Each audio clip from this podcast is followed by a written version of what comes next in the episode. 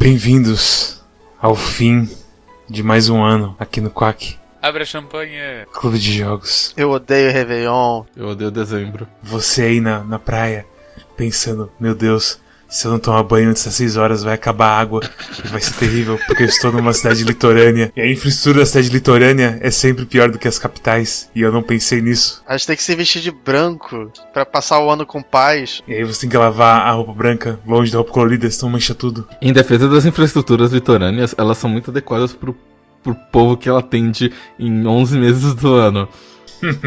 elas são adequadas pro pico de público do Réveillon. O problema é que a economia desses lugares meio que roda em torno desse último mês. Santos gostaria de ter uma palavrinha com o senhor que não é bem assim, mas tudo bem. É, Santos ganha com futebol. De qualquer modo, nós estamos aqui porque essa é a retrospectiva do Quack Clube de Jogos de 2018. Aqui nós vamos colocar jogo contra jogo em um sistema completamente. não tão completamente injusto quanto ano passado, por conta de uma coisa que fizemos. Na real, esse ano é o mais justo de todos, né? Por conta desse ano, nós começamos a, dar notas para jo os jogos. Então, cada jogo tem uma média que é baseada nos quatro, no, nos quatro ou mais ou menos membros que participaram de sua review. Então, a gente tem mais ou menos um valor para dar para cada jogo e nós podemos colocar cada um em um grupo como a FIFA faz com os na Copa do Mundo, eu acho. Mas é, então talvez dê certo, talvez seja justo demais e, sim, e simplesmente ganhe o que teve a maior nota. É, talvez, a, talvez o, o fator aleatório era o que dava graça ao Que dava graça, é, mas, mas sei lá, a gente tem melhor para jogo e nós também temos os prêmios, o Memorial Abzu de não o jogo do ano. e qual outro que a gente tem? É, é o, o, Guilherme Carrion de Bom Trabalho. Sim, Ele... que é o jogo que não venceu, mas que merece destaque na, no, na premiação, Isso. basicamente. É, é, basicamente é um jogo que você gostaria de chegar pro criador ou criadores, uh, sentar com eles tipo numa, numa mesa de bar assim e estender o copo, encher o copo dele de cerveja e falar assim, olha, você fez um, você fez um bom trabalho, meus parabéns. Além disso, tem alguma outra categoria que a gente queira colocar? Só essas quatro só, melhor, pior, não jogo e, e bom trabalho. Vocês pensaram bem sobre a, categoria melhor, melhores animais rurais? Sim, mas acho que a gente não tem muitos, muitos concorrentes. Into the Breach, não? O Alien é um animal rural pra você, Rony? Pra mim ele é. O espaço pra você é uma grande fazenda? é isso que você quer dizer? O primeiro grupo é, nossa, já começamos com, com o pé na, na no peito. é. Death's Gambit, Minute, Two Point Hospital e Maple Story 2. Você falou que não ia ter grupo da morte, mas olha a França aí com Irã, Camarões e Costa é, do Marfim. É. Mas esse é o contrário. O, o grupo da morte é um grupo com vários filmes bons. Ah, é verdade, é desculpa, eu confundi, o, eu me confundi. O, é o, o, ideal é que, tipo, cada grupo tenha no máximo dois jogos bons e o resto seja ruim. Esse realmente é um grupo da FIFA. Não tem, tipo, nem, nem dúvida, assim, é bem. É bem claro que qualquer escolha que eu vou fazer aqui, e é meio pro Story 2. Sem nem pensar, assim. Hum, eu, eu gosto de Maple Story 2, mas pra mim é Two Point Hospital, porque eu gosto mais. Eu gastei muitas horas em Maple Story 2, uh, na fúria da, do, da dopamina, mas hoje eu tô me sentindo meio uh, enjoado dele. Eu, eu tô enjoado dele no momento, então, tipo, eu tenho memórias passadas melhores de Two Point Hospital, então eu prefiro, acho que foi, Two Point Hospital é melhor que Maple Story 2. Tipo, na minha concepção de, de eu hoje, sabe? Uhum. A, a Alemanha é eliminada nas, nas eliminatórias. Parabéns pra Suíça. o... Segue em frente do Copa. O, no, no, meu caso, eu. Curiosamente, eu não tenho é, memórias muito boas de nenhum dos dois jogos principais. Uh, porque Maple Story 2 eu não gostei muito, simplesmente, né? Eu não achei muita graça nele no combate. Eu achei okay. ele muito bonitinho, muito bem desenhado. Eu, eu gosto de tudo nele, exceto jogar ele sabe? E o Two Point Hospital, eu lembro que eu joguei bastante ele, mas que eu jogava de um jeito uma miserável, sabe? Porque ele não rodava bem no computador e ele tinha uns problemas e ficar fazendo a mesma sala várias e várias vezes era um saco. Sim. Tem, e, é. tipo, quando eu parei de jogar, que eles fizeram a, o copy-cola de salas, eu falei assim, é. Por que agora? Por que, que vocês mandaram? Tarde demais. Uhum. Então, um pouco demais, tarde demais. É, eu fico meio dividido. Minute nem pensar, porque eu acho que o conceito dele é totalmente errado. E Death Gambit Putz, eu, eu, vou dar uma volta pro Maple Story 2. E eu sinto que ele é um jogo mais redondo. E que o Two Point Hospital, ele. ele meio que caga no cerne dele, sabe? E o, e o Maple Story 2 ele não tem o que fazer porque ele é meio feito pra ser cagado, o combate. É como todo mundo espera que o combate seja de MMO, então não tem muito o que fazer. Nem só questão de combate, mas tipo a, a estrutura geral do jogo, por ele ser um porte de um jogo coreano. Que, tipo, mudaram toda a economia pra ficar um jogo diferente, sei lá. Como é que desempata? É na senioridade? A gente, a gente desempata com o método extremamente científico em que Storm vai mostrar pra todos no browser dele. Tô entrando aqui no, no random.org. Ó, Mads, a gente pode tra- fazer um, um emoticon do, do realzão no, Sim. no, no Twitch. Não, no Twitch não. No Twitch precisa ser coisa com emoção de acordo com o guia do Twitch. Sim, ok. Deixa eu achar aqui, é Coin Flipper. Pray for RNG. Ah, um Virtual Coin, ah, selecione uma moeda, cadê? Brazilian Real. E Aí. Flipcoin, tá, ah, qual é qual ali? Eu digo que cara é two point, coroa MP Story 2. Então, Flipcoin deu. o- tá, o, o um real é coroa, né? Um real é cara, É. a, coroa, a coroa é o, é o, É, cara, é então, o cara grego. Não, Não, não, deu cara, não deu cara, deu, deu coroa. Pera, Ok. qual, que- qual que é a coroa e qual que é a cara mesmo? Agora vocês me confundem Cara é o númerozinho, coroa é a que aparece a carinha. Sério? Sério. Eu tenho dúvida agora. não. Não, É, cara, ó, cara que aparece vamos- a cara. Não, cara é o, é, é o númerozinho. Não, cara é a cara. Agora vocês estão me confundindo. Não, coroa, coroa é o símbolo, cara é a cara. Fora que os, os americanos eles chamam de heads out tails. Ele não tem rabo nenhum É. no jogo. Cara é cara, coroa é o que não tem a cara. Ok. Então o Maple Story 2 ainda venceu? Sim, mas Story 2 venceu. Eu, eu sinceramente espero que depois, quando o Mads for, for uh, editar o podcast, a gente não tenha falado que, ah, Maple Story 2 é cara, e daí a gente se confundiu. Não, eu, eu falei que, era, que o two point era, era cara porque ele é o primeiro. Tá, é cara bem, então ganhou o Maple Story 2. Ganhou Então, Maple então ca- cara é o lado que tem cara. Sim. Ok, então. Isso, então- coroa é lá do número. Isso. Grupo B. Uh, Moon Hunters contra Road Redemption contra Crosscode contra Nier Automata. Eu, eu, eu já vou começar votando em Crosscode, porque Nier Automata, ele, ele me machucou de certas formas por game design ruim. Enquanto Crosscode... Crosscode foi o melhor MMO que eu joguei esse ano. Apesar de ser um jogo single player. Eu entendo e eu voto em Nier Automata. Tudo bem. Eu quero, eu, que- eu quero deixar uma coisa bem clara que eu gosto de todos vocês. Eu não faço isso porque eu odeio vocês, tá? Mas o meu jogo vai ser Road Redemption. Ah, eu, então. acho que, eu acho que Moon Hunters é tipo. É uma forte, uma forte candidata não o jogo do ano. Com por aí, certeza. Tá. Com certeza. E tipo, nem, nem Crosscode nem Nier eu consegui engrenar de jogar e gostar. Eu não. Certo. Uh, Nier, porque, embora eu achasse muito bonito e muito legal tudo, ahn, o gameplay e, e todo os mapas e as sidequests e as quests em si, eu, eu nunca conseguia sentar e me concentrar tempo suficiente pra eu para eu engrenar no jogo.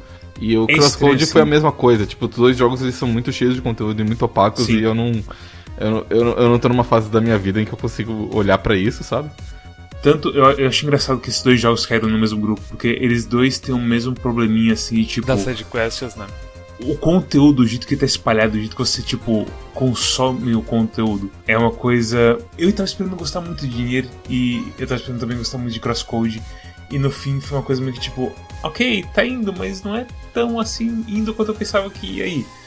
Porque tem muita coisinha que fica te prendendo, sabe? Uhum. Então, em Nier tem a coisa das, das sidequests que tinha um ponto lá que eu achava que era sidequest e no fim das contas era só um teletransporte que eu não tinha encontrado naquele ponto do jogo ainda.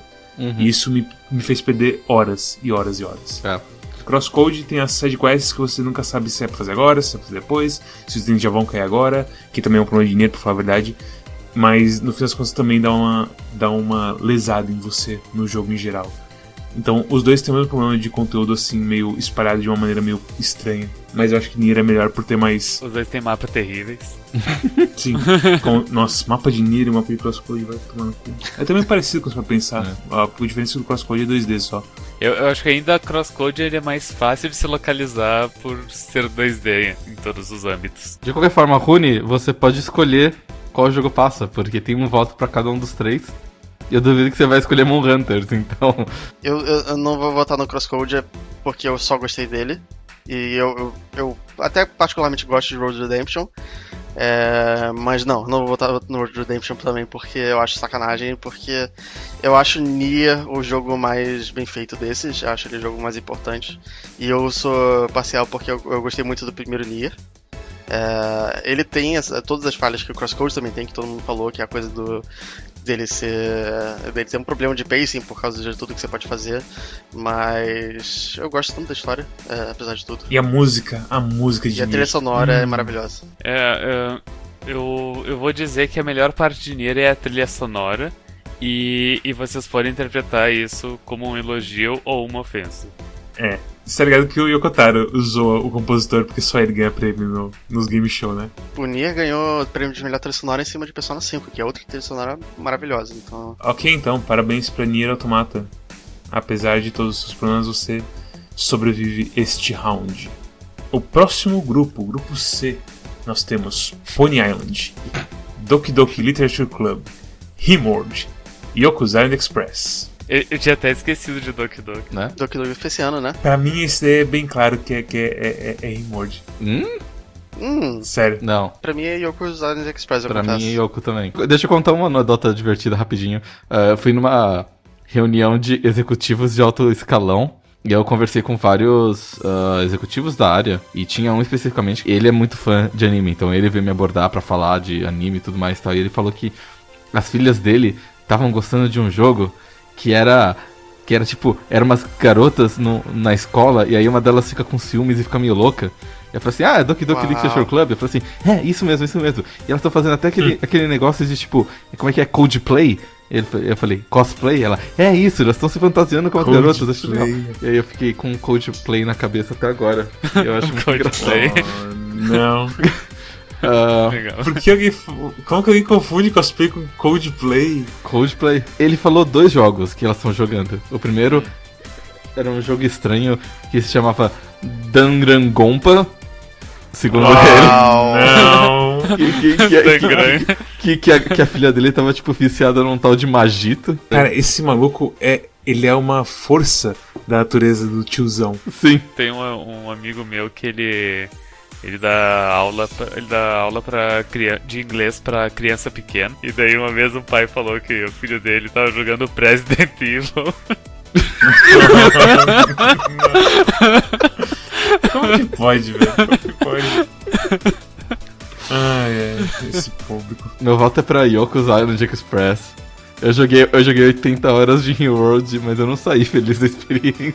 Sério? Foi 80 horas pra conseguir fugir do planeta. Mas você não saiu feliz? Eu não saí feliz porque, tipo, eu meio que não senti um grande desafio e eu senti que, tipo, se eu te colocasse numa, numa situação mais complicada, eu não ia achar mais desafiador, eu só ia achar mais difícil.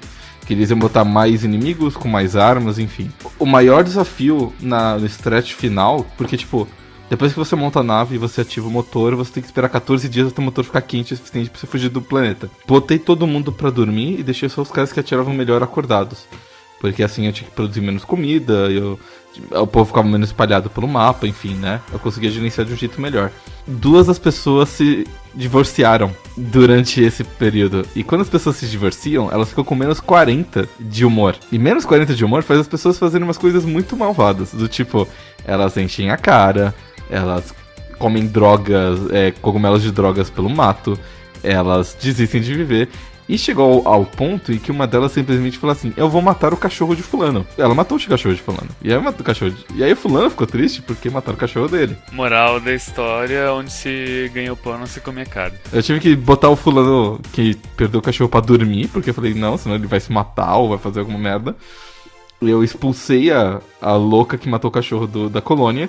E aí, tipo, dos seis caras que eu tinha que atiravam bem, sobraram quatro. E aí foi meio complicado. Mas eu consegui. Então, quer dizer, eh, eu, eu, eu não sinto que foi um, uma conquista ou foi um grande esforço. Foi mais um tipo, eu gastei bastante tempo brincando de fazendinha e eu ganhei o jogo. Eh, Não me deixou tão feliz quanto, tipo, completar Yoko Island ou, ou mesmo tão intrigado e tão curioso e tão instigado quanto Doki Doki Literature Club, sabe? Eu acho que Rimworld ficaria abaixo desses dois. Afinal de contas, é um jogo focado na história. É um gerador de narrativas, né? É, então, gerou essa narrativa da mulher que se divorciou e ficou louca e matou o cachorro do cara. Eu falei assim, tá. Por fim, eu voto em Yoko's Island Express, porque desses quatro jogos, Pony Island é terrível, Rimworld eu, eu colocaria ele do lado de Pony Island como terrível, só que com um pouco mais de qualidade. Uh, e Doki Doki Literature Club ele é uma experiência legal, mas Yoko's Island é, é, é videogames. E, e videogames merece ir pra frente. É, o problema do, do Rimworld é que ele, ele, dá é um gosto. Ele, ele deixa um aftertaste amargo. E Yoko's Island Express é todo doce. Parabéns, Yoko Island Express, por passar pra frente. Um ótimo jogo, com ótimos gráficos e uma ótima musiquinha. E é um jogo pinball ainda por cima. O quarto grupo é. Kral. Battle Chef Brigade. fala, o nome, nome inteiro. Nome inteiro. nome inteiro. O Tangrompa. Danganronpa. Killing Harmony. Ok. Era, era Tangrompa Era Dandangonpa. e Into the Breach. Ok. Isso é fácil. É, é tipo.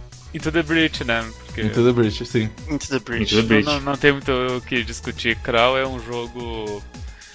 É um jogo que ele é. Dá pra se divertir multiplayer, single player ele é uma bela bosta. E mesmo multiplayer ele tem esses problemas. Battle Chef Brigade, ele. Ele é mal pensado. É mal pensado, o minigame é muito bom, a, a história tá fora de ordem, se tu organizasse os- a ordem dos capítulos, melhorava a história 100%, aí, mas ainda não seria grandes coisas, porque ela é meio clichê. Danganronpa é Danganronpa, e Into the Breach é um excelente jogo. Danganronpa, tipo, é uma experiência também. O problema é que é uma experiência que você precisa jogar muita coisa pra chegar O problema é que é, é quantidade de texto supérfluo, porque tem, tem muito texto bom e muito texto que não precisa estar lá, porque É. é, é a forma japonesa de fazer as coisas. Mas eu digo caso. também, tipo, de jogar o Danganronpa 1 e o Danganronpa 2, sabe? Uhum.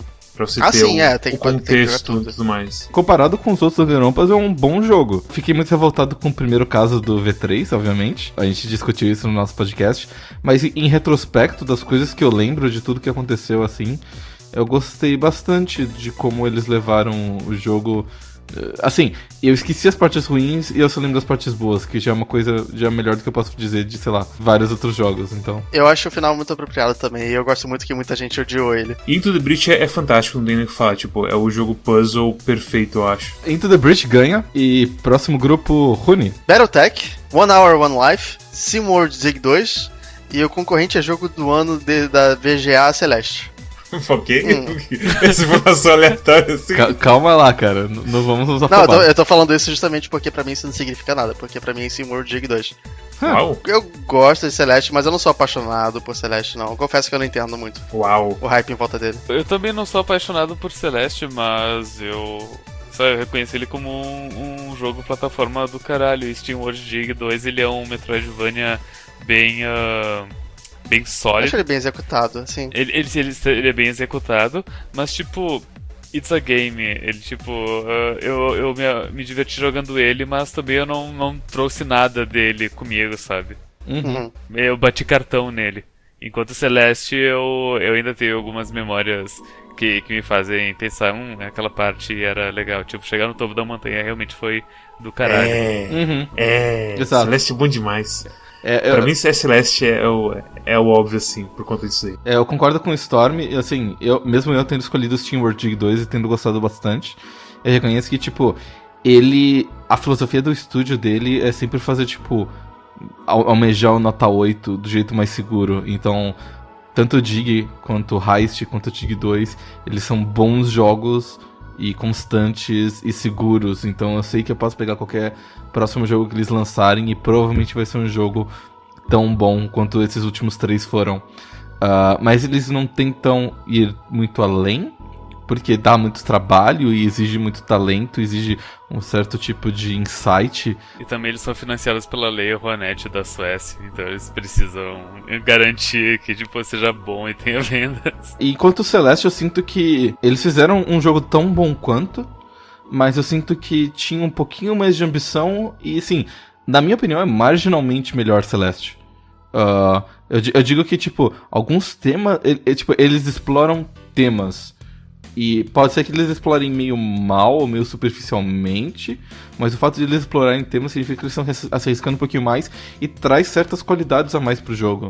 E por essas qualidades eu voto em Celeste ao invés de Teamworld Dig 2. E eu também acho que, tipo, no quesito, como eu falei na review de Celeste, no gênero de Super Meat Boy Like, que é, é, plataforma de precisão, eu acho, eu acho que Celeste é provavelmente o melhor ainda do seu gênero. Eu, eu, eu acho o Celeste um jogo mais bem pensado, mas eu me diverti mais com o World Dig 2. Apesar de eu ter terminado Celeste e não ter terminado World Dig 2. É, mas sei lá, o, o, Celeste é um jogo que eu, eu já achava ok. Eu, eu confesso que todo o hype que tem, tem se formado em volta dele me deixou um pouco contrariado também, não sei. É, o que isso acontece às vezes. Né? É inevitável, tipo, é, não é um negócio que eu consigo evitar, sempre só aconteceu, sabe? Não, é tranquilo, é que nem, é que nem o Mads escolhendo o World, assim, é. Cada um tem seus gostos, né? A gente quer uhum. discutir. Eu queria entender o porquê, eu achei completamente justo sua justificativa. Sim. Vocês querem falar um pouco dos outros dois jogos do grupo? Tipo. One Hour Life está agora no Steam. Joguem ele. Ele está lançando mais e mais coisas o tempo todo, então agora tem tipo, tem doenças, tem animais selvagens. Tem tipo, tem uma máquina de vapor que ele colocou no último negócio, se não me engano. Oh, não. E, e... ele, ele, adicionou também jogos de azar? Eu acho que sim, eu acho que sim. Ele colocou tipo uns dados ou coisa assim. No último update dele, ele falou um negócio que tá na minha cabeça até agora. E eu não sei exatamente como responder. Que é o seguinte: uh, todas as coisas do jogo, eles partem de coisas muito simples. Então você faz, tipo, um machado com madeira e pedra. Aí com esse machado você corta coisas. Ou você faz uma, um, um, um rastelo e você ara a terra e você planta coisas e você cozinha as coisas. E faz um negócio de barra e tudo mais. Ou seja, toda a tecnologia do jogo é construída a partir de coisas muito básicas. Só que ele já construiu basicamente todas as tecnologias básicas do mundo e se ele quiser implementar mais tecnologia, ele precisa começar para coisas industriais. Se ele quiser fazer tipo máquinas de vapor. Só que para você fazer máquinas de vapor, você precisa de peças mecânicas específicas. Para fazer peças mecânicas específicas, você precisa fazer um torno mecânico. E para fazer um torno mecânico, você precisa de um torno mecânico. Como é que você faz um torno mecânico sem ter um torno mecânico? Sim, tem esse problema da humanidade é uma coisa que assusta de vez em quando você pensar. É aquela coisa de como que você faz computadores hoje em dia se todas as máquinas sumissem. Ou então como é que você compila um programa se o compilador é um programa? Sabe? É esse negócio assim. Então, tipo, eu tô pensando. E, tipo, ele mandou uns vídeos, porque toda vez que ele faz um update, ele não faz, tipo, simplesmente uma checkbox de tudo. Ele, ele bota todo o raciocínio dele. Por isso que é tão interessante acompanhar o trabalho dele. E fora que, tipo, ele tem, ele tem sacadas que realmente funcionam sobre a questão do mercado e tudo mais. Tipo, ele lançou no Steam e já teve youtuber lançando vídeo, youtuber famoso, lançando o vídeo dele, que provavelmente deve ter dado um dinheiro violento para ele agora.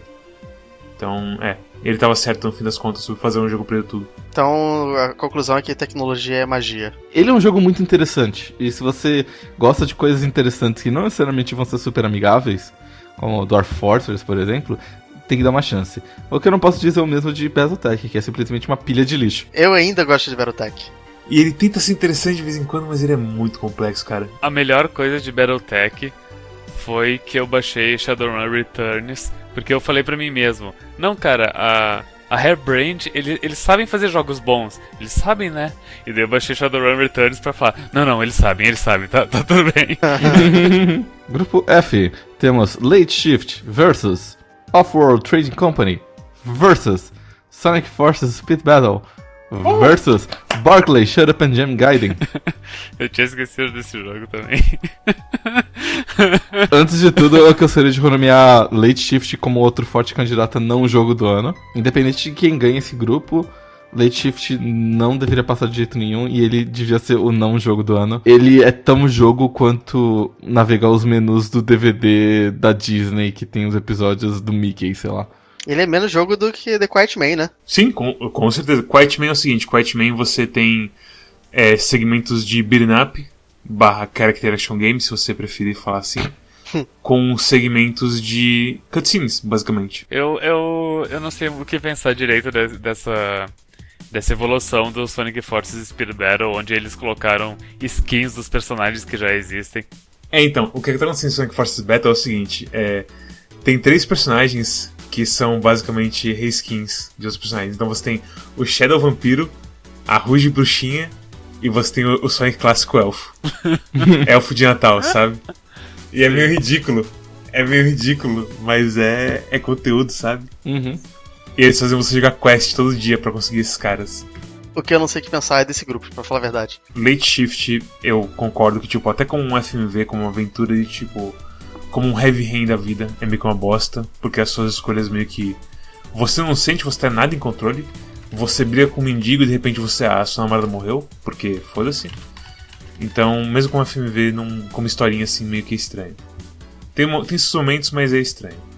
Off-World Trade Company é um Civilization para capitalistas, para administradores e- Eu não sei se dá pra chamar de obtuso, mas é difícil de. de um. Sei lá, de um. de uma pessoa normal entender os sistemas. Uma pessoa que não, que não, não, não, é, não é habituada a jogar esse tipo de jogo. Ele é simplesmente muito difícil. É só. É só o que dá pra dizer, porque ele, ele, ele é bem pensado. Ah, Os sistemas fazem sentido, ah, as- ah, os equilíbrios entre as facções fazem um certo sentido. Não sei se eles fazem rebalanceamento constantemente, mas as coisas fazem sentido no jogo. O que acontece é que ele simplesmente é muito difícil de dominar, de entender, de você criar estratégias e tudo mais. Ele exige muito tempo e muita dedicação pra você conseguir aproveitar ele do jeito que é.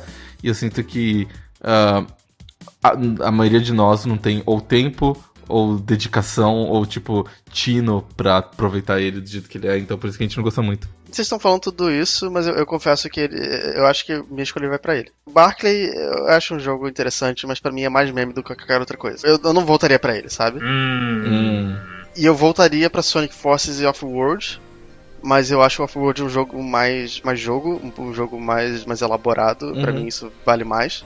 Ok. E eu voltaria pra ele. Eu, eu- eu não sei se. Eu, Sonic Forces está instalado no meu celular e eu não jogo desde do, do Quack, eu confesso. Eu ainda jogo Sonic Forces agora que eu tenho um celular de verdade. Cara, ainda é interessante pra mim. Eu sou main Rouge. Eu gosto de jogar um monte de item na. Eu gosto de sugar a economia dos outros, basicamente, com as minhas armadilhas. E zoar com o jogo de todo mundo. A Rouge Bruxinha, ela é melhor que a Rouge normal? Eu não sei, porque eu, não- eu perdi o evento da Rouge Bruxinha. Mano, Quando eu comecei a jogar. Quando eu comecei a jogar, tava tipo no último dia do. não, nem no último, tava tipo. Tinha acabado de acabar o evento quando eu comecei a jogar. Eu fiquei muito triste. E Barclay Shut Up em Jam Gaiden, eu acho que não é tão só meme assim. Teve momentos do Barclay Shut Up em Jam Gaiden que, tipo, eu sou basquetebol, que você, uau. Isso é, é, é tipo, é, é literalmente um discurso de JRPG onde você acredita no, no personagem também e entra na pilha. E é uma decisão difícil pra mim. Entre, tipo, o meme de um jogo que provavelmente nunca mais vou encostar. E gosto mais das memórias do que do jogo em si. E um jogo que eu jogo até hoje, mas é um gacha de celular. Eu, eu vou dizer o seguinte: o Barclay é o jogo mais engraçado do, do ano inteiro pra mim. A, a porra do dating sim do Barclay. que a gente tem um clipe de mim e do Cosmos simplesmente perdendo a nossa merda. Vendo um, um JPG pulando do nada e dando uma enterrada. E aí o nosso personagem falando: Uau, a sua enterrada é linda. tipo, não, não vai ter coisa mais do que isso. Além de um jogo muito bem escrito, ele é um jogo sólido. Porque eu não teria jogado um jogo meia boca até o final. Ah, mas ele é muito bem escrito. E tipo, ele é um jogo que eu, eu nomearia pro bom trabalho, sabe? Eu sinto que os caras se divertiram muito fazendo o jogo. Mais do que a gente se divertiu jogando. Eu, assim como o Rune, eu acho que eu ficaria entre o Barclay e o Off-World Trade Company. Porque eu sinto que o Off-World ele é mais jogo. Ele, ele é um, um trabalho ele é quase um doutorado, assim, em mecânicas de jogos, sabe? Ele é a consolidação de várias mecânicas de balanceamento e de equilíbrio em um rumo bem específico do jogo. E eu acho ele super interessante de um ponto de vista intelectual. Infelizmente eu não aguento jogar ele por muito tempo porque eu tenho. Eu fico com problemas. Meu voto vai pra Barclay e ele não é meme. Ele, ele é genuinamente bom. E eu acho que todo mundo que jogou até o final ah, reconhece isso, então meu voto vai pra ele. Meu voto vai pra Sonic Forces. Eu voto em Barclay. Eu... Barclay, ele tem, ele tem uma coisa muito importante de Barclay que ninguém mencionou.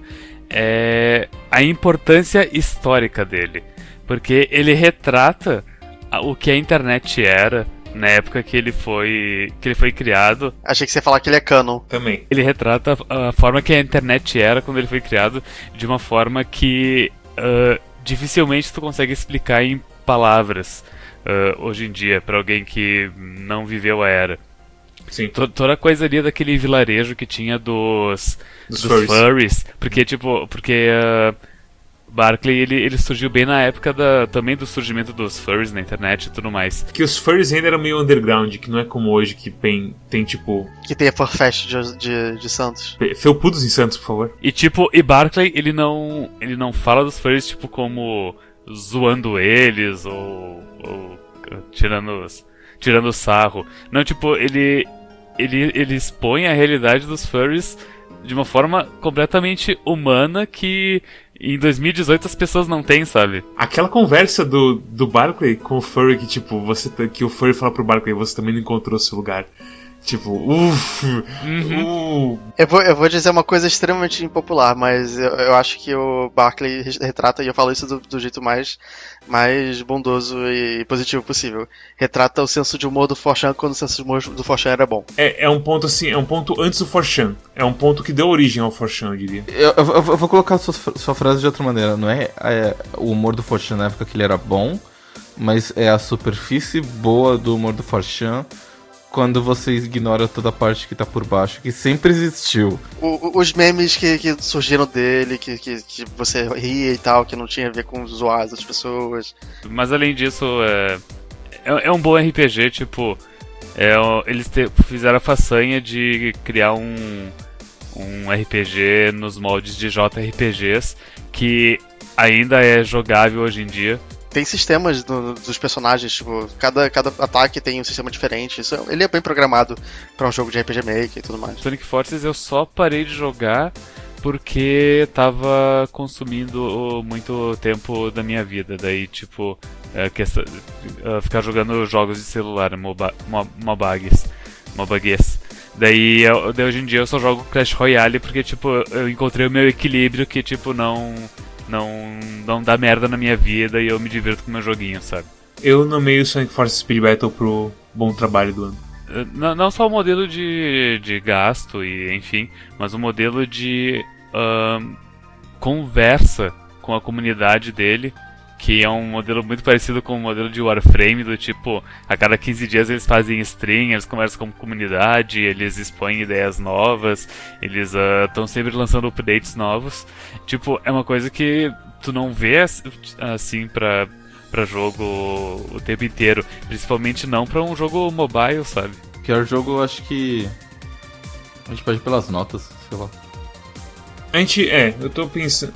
eu- Pior jogo assim, eu tô. Eu vejo Death's Gambit e eu penso, mas Mads, você conseguiu jogar esse jogo inteiro. E tipo, hum, Ah, eu digo Death Game muito tranquilamente. Eu também. Até Pony Island eu joguei até o final, sabe? Até Monhunters eu completei múltiplas vezes. Só de lembrar do, do, do pulo com peso do, do Death's Gambit é, sei lá. Ok, não, é, tá- não tem, não tem o que falar. Eu tô vendo aqui essa lista inteira assim, e, e realmente assim, não tem ninguém que me causou mais ódio do que do que Death's Gambit. Ah, acho que não. Uhum. A gente não teve assim muitos jogos que são completamente horríveis esse ano. Não. A gente tá de parabéns esse ano. Eu, eu acho que o, o único jogo desse ano que me causou mais dor e frustração, uh, além de Death's Gambit, foi Battletech. O resto, tipo, são ruins, mas não são terríveis. É, não teve nenhum, tipo. Tem um 100 Foot Robot Golf, Qual que é o nome do, do Adventure que você escolheu ano passado, Rony? The Last Express. É, não teve nenhum desses, É. então. Próximo grupo, o grupo G, é World to the West, Rise of the Tomb Raider, Return of the Obra Dinn e Dragon Ball Fighters. Obra de fácil. Dragon Ball Fighters. Obra Dinn. Hum, Uhum. Eu acho que eu voto em Dragon Ball. Obradin, ele, ele é um jogo interessante, eu, eu zerei ele, achei legal. Mas Dragon Ball, pra, na época ali que a gente jogou, a gente se divertiu muito jogando isso, mesmo sem saber jogar. E eu continuo achando legal assistir ele em stream, em campeonato de lutinha. eu acho o Obradin um dos três melhores jogos dessa lista pra mim. Quando eu vi essa lista, eu tava vendo a lista há um tempo atrás e a gente tá fazendo preparos pro nosso fim de ano, onde vai um monte de gente pro, pra uma mesma casa. Eu pensei, putz, como que a gente faz pra levar Dragon Ball Fighters pra um lugar que não tem internet? E eu fiquei pensando em como fazer isso, assim, eu não cheguei numa conclusão. Porque é um jogo que eu quero muito, assim, tipo, ter num ambiente pra jogar com os amigos. E, só- quando você joga ele single player também é um jogo muito legal da coisa toda da nostalgia. De ver cenas como o Gotenks olhando pro Goku e pro Ve- Ve- Ve- o Ve- Vegeta e pensando assim, pera, do que que eu chamo eles? Eu chamo ele de pai, mas eu posso chamar ele de pai também? E por aí vai. Eu acho que é muito fofinho E o isso. Piccolo assumindo a paternidade do, do Gohan. É, exatamente. Eu, eu Tem ainda tenho. tem muitas coisas muito fofinhas, assim. E Return of, mas Return of the Obra eu acho que é, é incrível, assim, como trabalho de jogo. E de tanto inovação quanto como ele faz. E eu editei o episódio dele, assim, ainda na... Eu editei não, eu gravei o episódio da Obra Dinn pensando que os caras chineses não eram identi- identificáveis. E aí, tipo, editando eu vi, ah, tem sim como ver eles por causa disso, disso, disso. É, é genial o jogo. É um trabalho, assim, é muito bem feito. E é um cara só que idealizou isso tudo. Mesmo com falhas, eu acho que ele. Ele, é conceitualmente. É, a bom, falha, a falha que- do Obradinha é a interface, eu diria. Uhum. Mas, e Dragon Ball Fighters, a falha dele foi que, tipo, a falha dele talvez seja que. Ele. Você não pense, ah, vou jogar um Dragon Ball Fighters agora. Não, tipo, eu vou fazer outra coisa, sei lá. Ele não me cativou tanto assim, mesmo tendo essa coisa de nostalgia. Ele cativou na época, né? Mas daí a gente foi jogando outras coisas. Mas eu acho que, tipo, pro pessoal que é. que é, tipo, é investido em jogos de luta, ahn, não saiu coisas melhores depois de Dragon Ball Fighters. Teve vários jogos de luta que saíram esse ano, mas eu vejo que é um. É raramente. é, assim, é raro ver um jogo da Arc Systems que ah, alcançou o mainstream e se manteve no mainstream por tanto tempo.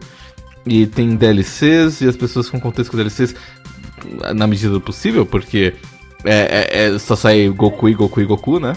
Mas, de qualquer forma, as pessoas ficam contentes com os DLCs e dinheiro pra Arc System e todo mundo fica contente, sei lá. ah, é super legal. Obra eu confesso, eu. Eu fiquei muito dividido na escolha desses dois. Eu também acho que Obra assim, ele é um milagre de existir. Ele é um baita de um trabalho pra uma pessoa só. Ahn, e tipo, é uma prova de que o cara realmente é muito bom e talentoso e que ele não era tipo um One Hit Wonder com o Papers, Please. Mas mesmo assim, ah, se eu pego uma pessoa fazendo o que ela pode fazer de melhor, e você pega uma equipe de 100 japoneses fazendo o que elas podem fazer de melhor, mesmo que todos eles estejam dando 100%, várias pessoas dando o seu melhor 100%, sai um jogo melhor. Então por isso que eu tô com Dragon Ball Fighters. Enquanto você prepara o random, alguém quer falar dos outros dois jogos? World to the West, eu, eu acho que é um dos jogos mais chatos do, do ano. É, eu acho, acho dois dos jogos mais entediantes do, do, do ano pra mim. Eu, eu tenho duas palavras sobre World to the West. Eu tentei. ah, mas eu, tenho, eu tenho uma palavra sobre Rise of Tomb Raider. A palavra é loura. Loura. Loura.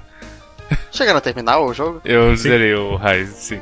Rise of Tomb Raider é um filme de tarde, cara. Eu não tenho o que falar dele. Ele é. é ele é. Ele é o clássico jogo. Assim, é, é, Dig 2 ele é o que é porque ele é um jogo indie. Então, ele é super seguro, mas ele funciona bem porque ele é um jogo indie ele é um jogo legal.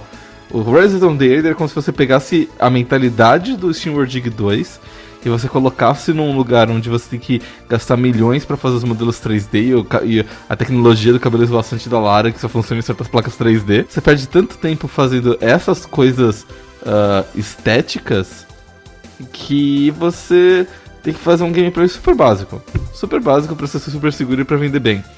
E aí te, fica aquela coisa, super- é super seguro, não ofende ninguém, eh, dá pra jogar até o final, mas não é, não é. Não é aquele tipo de jogo que você fala assim, caramba, tenho boas lembranças deste jogo. Não. Exatamente. É, você- exatamente. Eu nem lembro direito o que acontece. A Lara jogo encontra tipo, os é- negócios da, da, da vida assim e fala, uau, isso é um poder muito grande. E a pessoa fala, sim, é um poder muito grande. Aí vem o cara e fala, Loura, e toma um tiro. E, Loura. e aí ela pega o negocinho, cura ele e depois destrói o negocinho. É, Eu eu, lembro, lembro que tinha o, o cara nazista, que tinha uma irmã que também era nazista. Eles não eram nazistas, E você daí- tá Eles não eram falando? nazistas. Não era?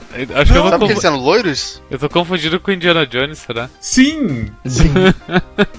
É, Agora que vocês falaram, eu lembrei da história, mas eu, eu juro, eu não lembrava nada da história. E eu completei o jogo. Então, a irmã dele tem um câncer louco lá, acho, né? E ele quer salvar ela. mas é meio estranho. É uma história de sessão da tarde, tipo, não é, não é ruim, mas. É uma história de Sessão da Tarde com, sei lá, 12 horas. E acho que é isso que mata ele, nas contas. hum. É sério, mas é uma isso. tarde muito longa. Roda a moeda aí, Storm. Cara, é obra Jin, coroa é Dragon Ball Fighters. Vou clicar em Flip Again. E deu. Cara, cara é o Bradin. Cara, é Bradinho. Obra Jin. Ok. Parabéns, Obra Jin, por seguir em frente e derrotar um dos jogos com a nota mais alta do. O jogo, roster. o jogo com a nota mais Do alta do. Quack do 2018. Do Messenger maior. Ops. Segunda maior nota. O próximo grupo, o grupo H, ele é composto de Fluffy Horde, o jogo dos coelhos, Homenside, o jogo dos coelhos, Enter the Gungeon, o jogo das balas, e Iconoclastius, o jogo do do Metroidvania Peronomútil. É, é, Fluffy Horde não machuca ninguém. É. Homem Não. Sight não machuca ninguém, só deixa você meio decepcionado. Enter the Gungeon é da hora. Mas Iconoclastes, meu amigo. Iconoclast é um jogo que, que depois de muito tempo eu passei a, a apreciar mais ele. Eu, eu tô confuso. O Homem Site é o jogo bom dessa empresa ou o jogo ruim? É o segundo, é o, é o piorzinho. Eu acho que o, o combate de Homenside é melhor, o esquema e história do, do Stories é melhor. O final de Homem Sight também é, é, é de fuder, viu? É, o, o final de Homenside é, é foda. Eu não lembro direito de Iconoclastes, porque é, esse foi o jogo escolhido justo no fim de semana que nasceu meu filho. Que é engraçado pensar agora, porque já tá com quase 10 meses, então o tempo passa muito rápido. Enter the Gungeon eu não gostei, os outros dois são qualquer coisa. E eu gostei do pouco que eu joguei de Iconoclastes, então o voto vai pra ele. Mesmo eu não tendo jogado direito. Uns 12, on- 11 a 12 anos atrás, eu, eu, eu só tinha um Super Nintendo, e daí eu consegui um Play 1 emprestado. E daí eu perguntei pro Rune ah, que jogos eu poderia jogar no Play 1. E daí ele me disse.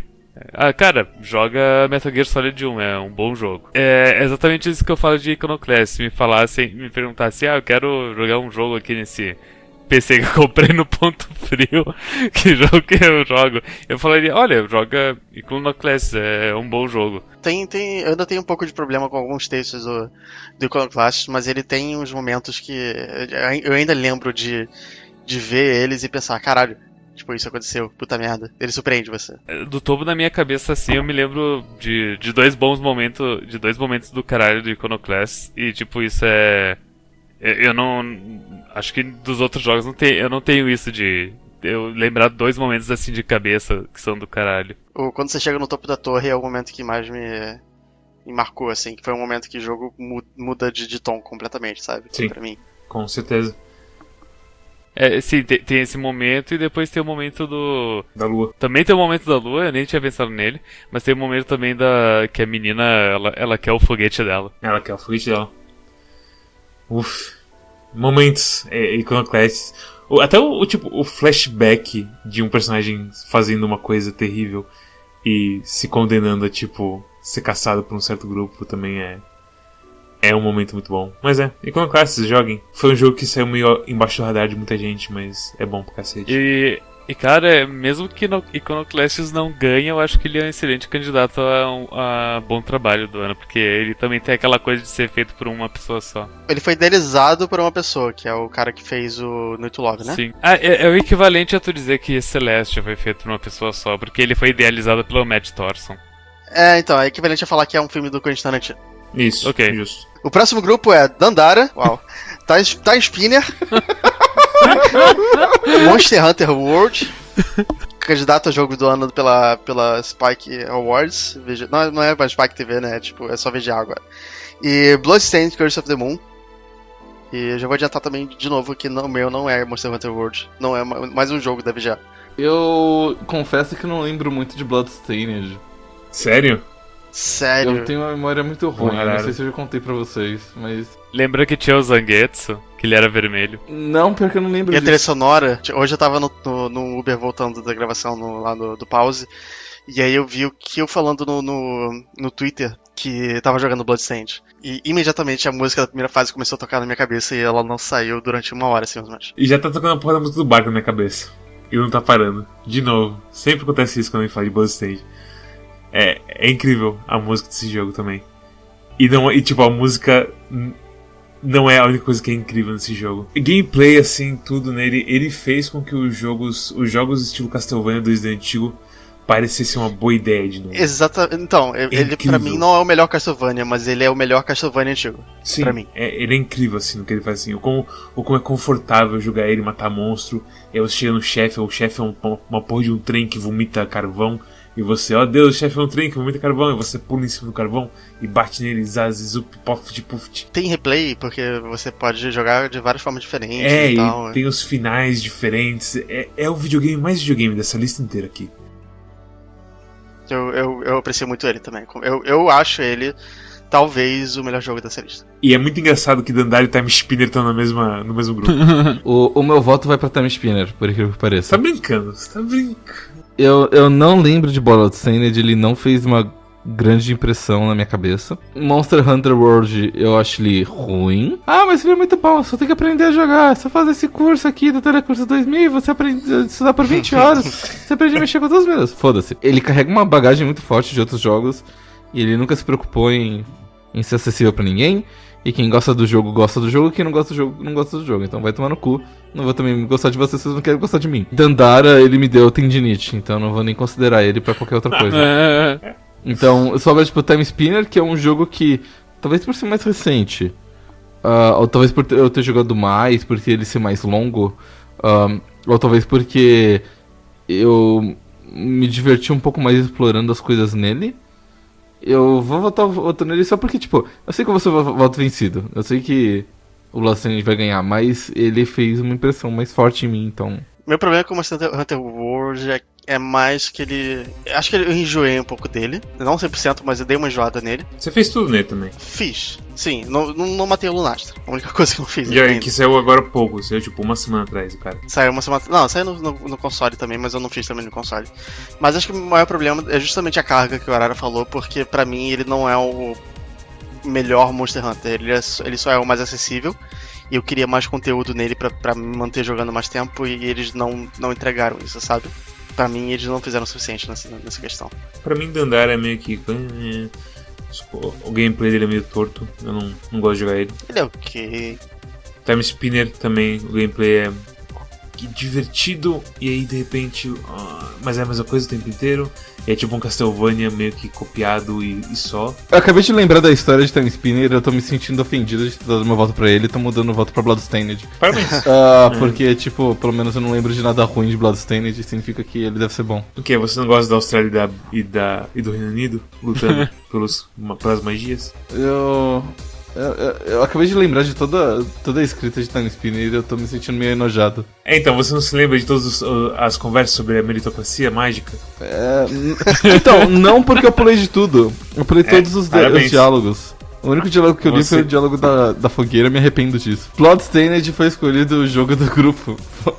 Vamos pro próximo. Eu nem votei, mas tipo, meu voto vai ser pro Bloodstained também, porque realmente é é muito é bem videogames, ele é divertido, ele é direto ao ponto, ele aperfeiçoou uma coisa que foi criada 30 anos atrás. E é engraçado pensar isso porque ahn, e- existe ainda aperfeiçoamento para aquilo, né? Sem ahn, criar coisa a mais, que nem foi o caso de tipo Symphony of the Night, que colocou os elementos RPG e tudo mais. Cara, ele remete tanto que tem até. que tem até queda de frame rate igual.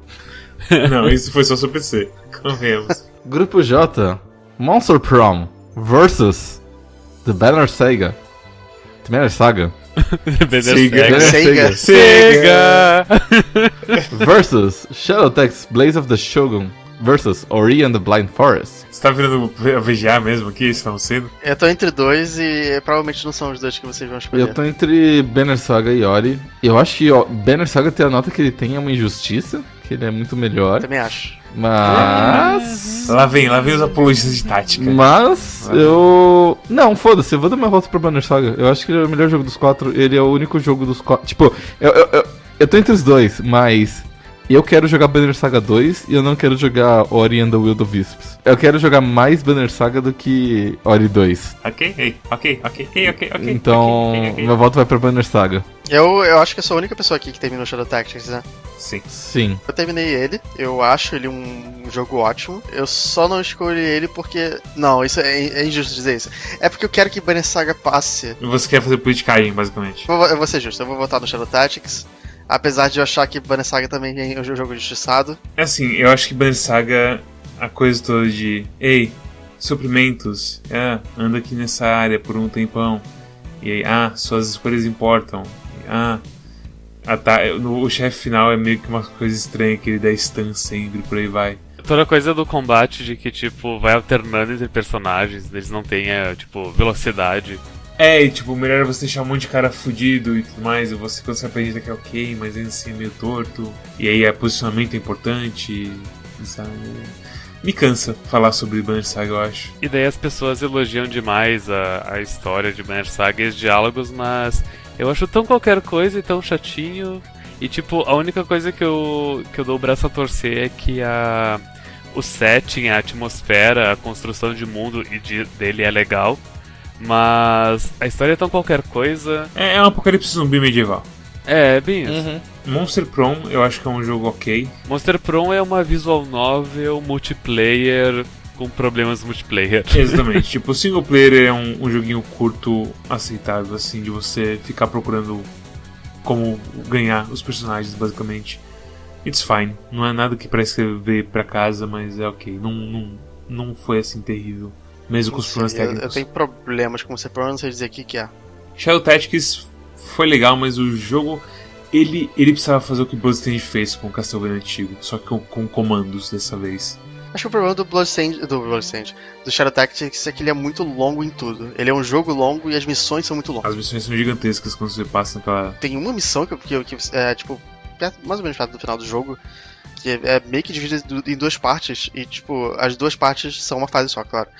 É tipo coisa de você levar duas horas pra cima. É muito grande. É foda. E, e é muita coisa pra você pensar cuidadosamente, fazer sa salvar sempre, por aí vai. É, é Jogar Shadow Tactics é um, é um esforço intenso, eu diria. É um esforço que, tipo, também me dá uma canseira, mas eu reconheço que, tipo, ele, é- ele faz bem o estilo Uhum. comandos no fim das contas. Ele não é ideal, mas ele é bom. Meu voto vai pra Ori and the Blind Forest, porque eu acho que ele é um plataforma muito gostoso de jogar. E a historinha dele é bonitinha, e os personagens são bonitinhos. E- apesar de vocês acharem que a história do Ori é horrível, eu não sei porque, porque provavelmente vocês têm Satã no É coração. horrível, não é só nada demais.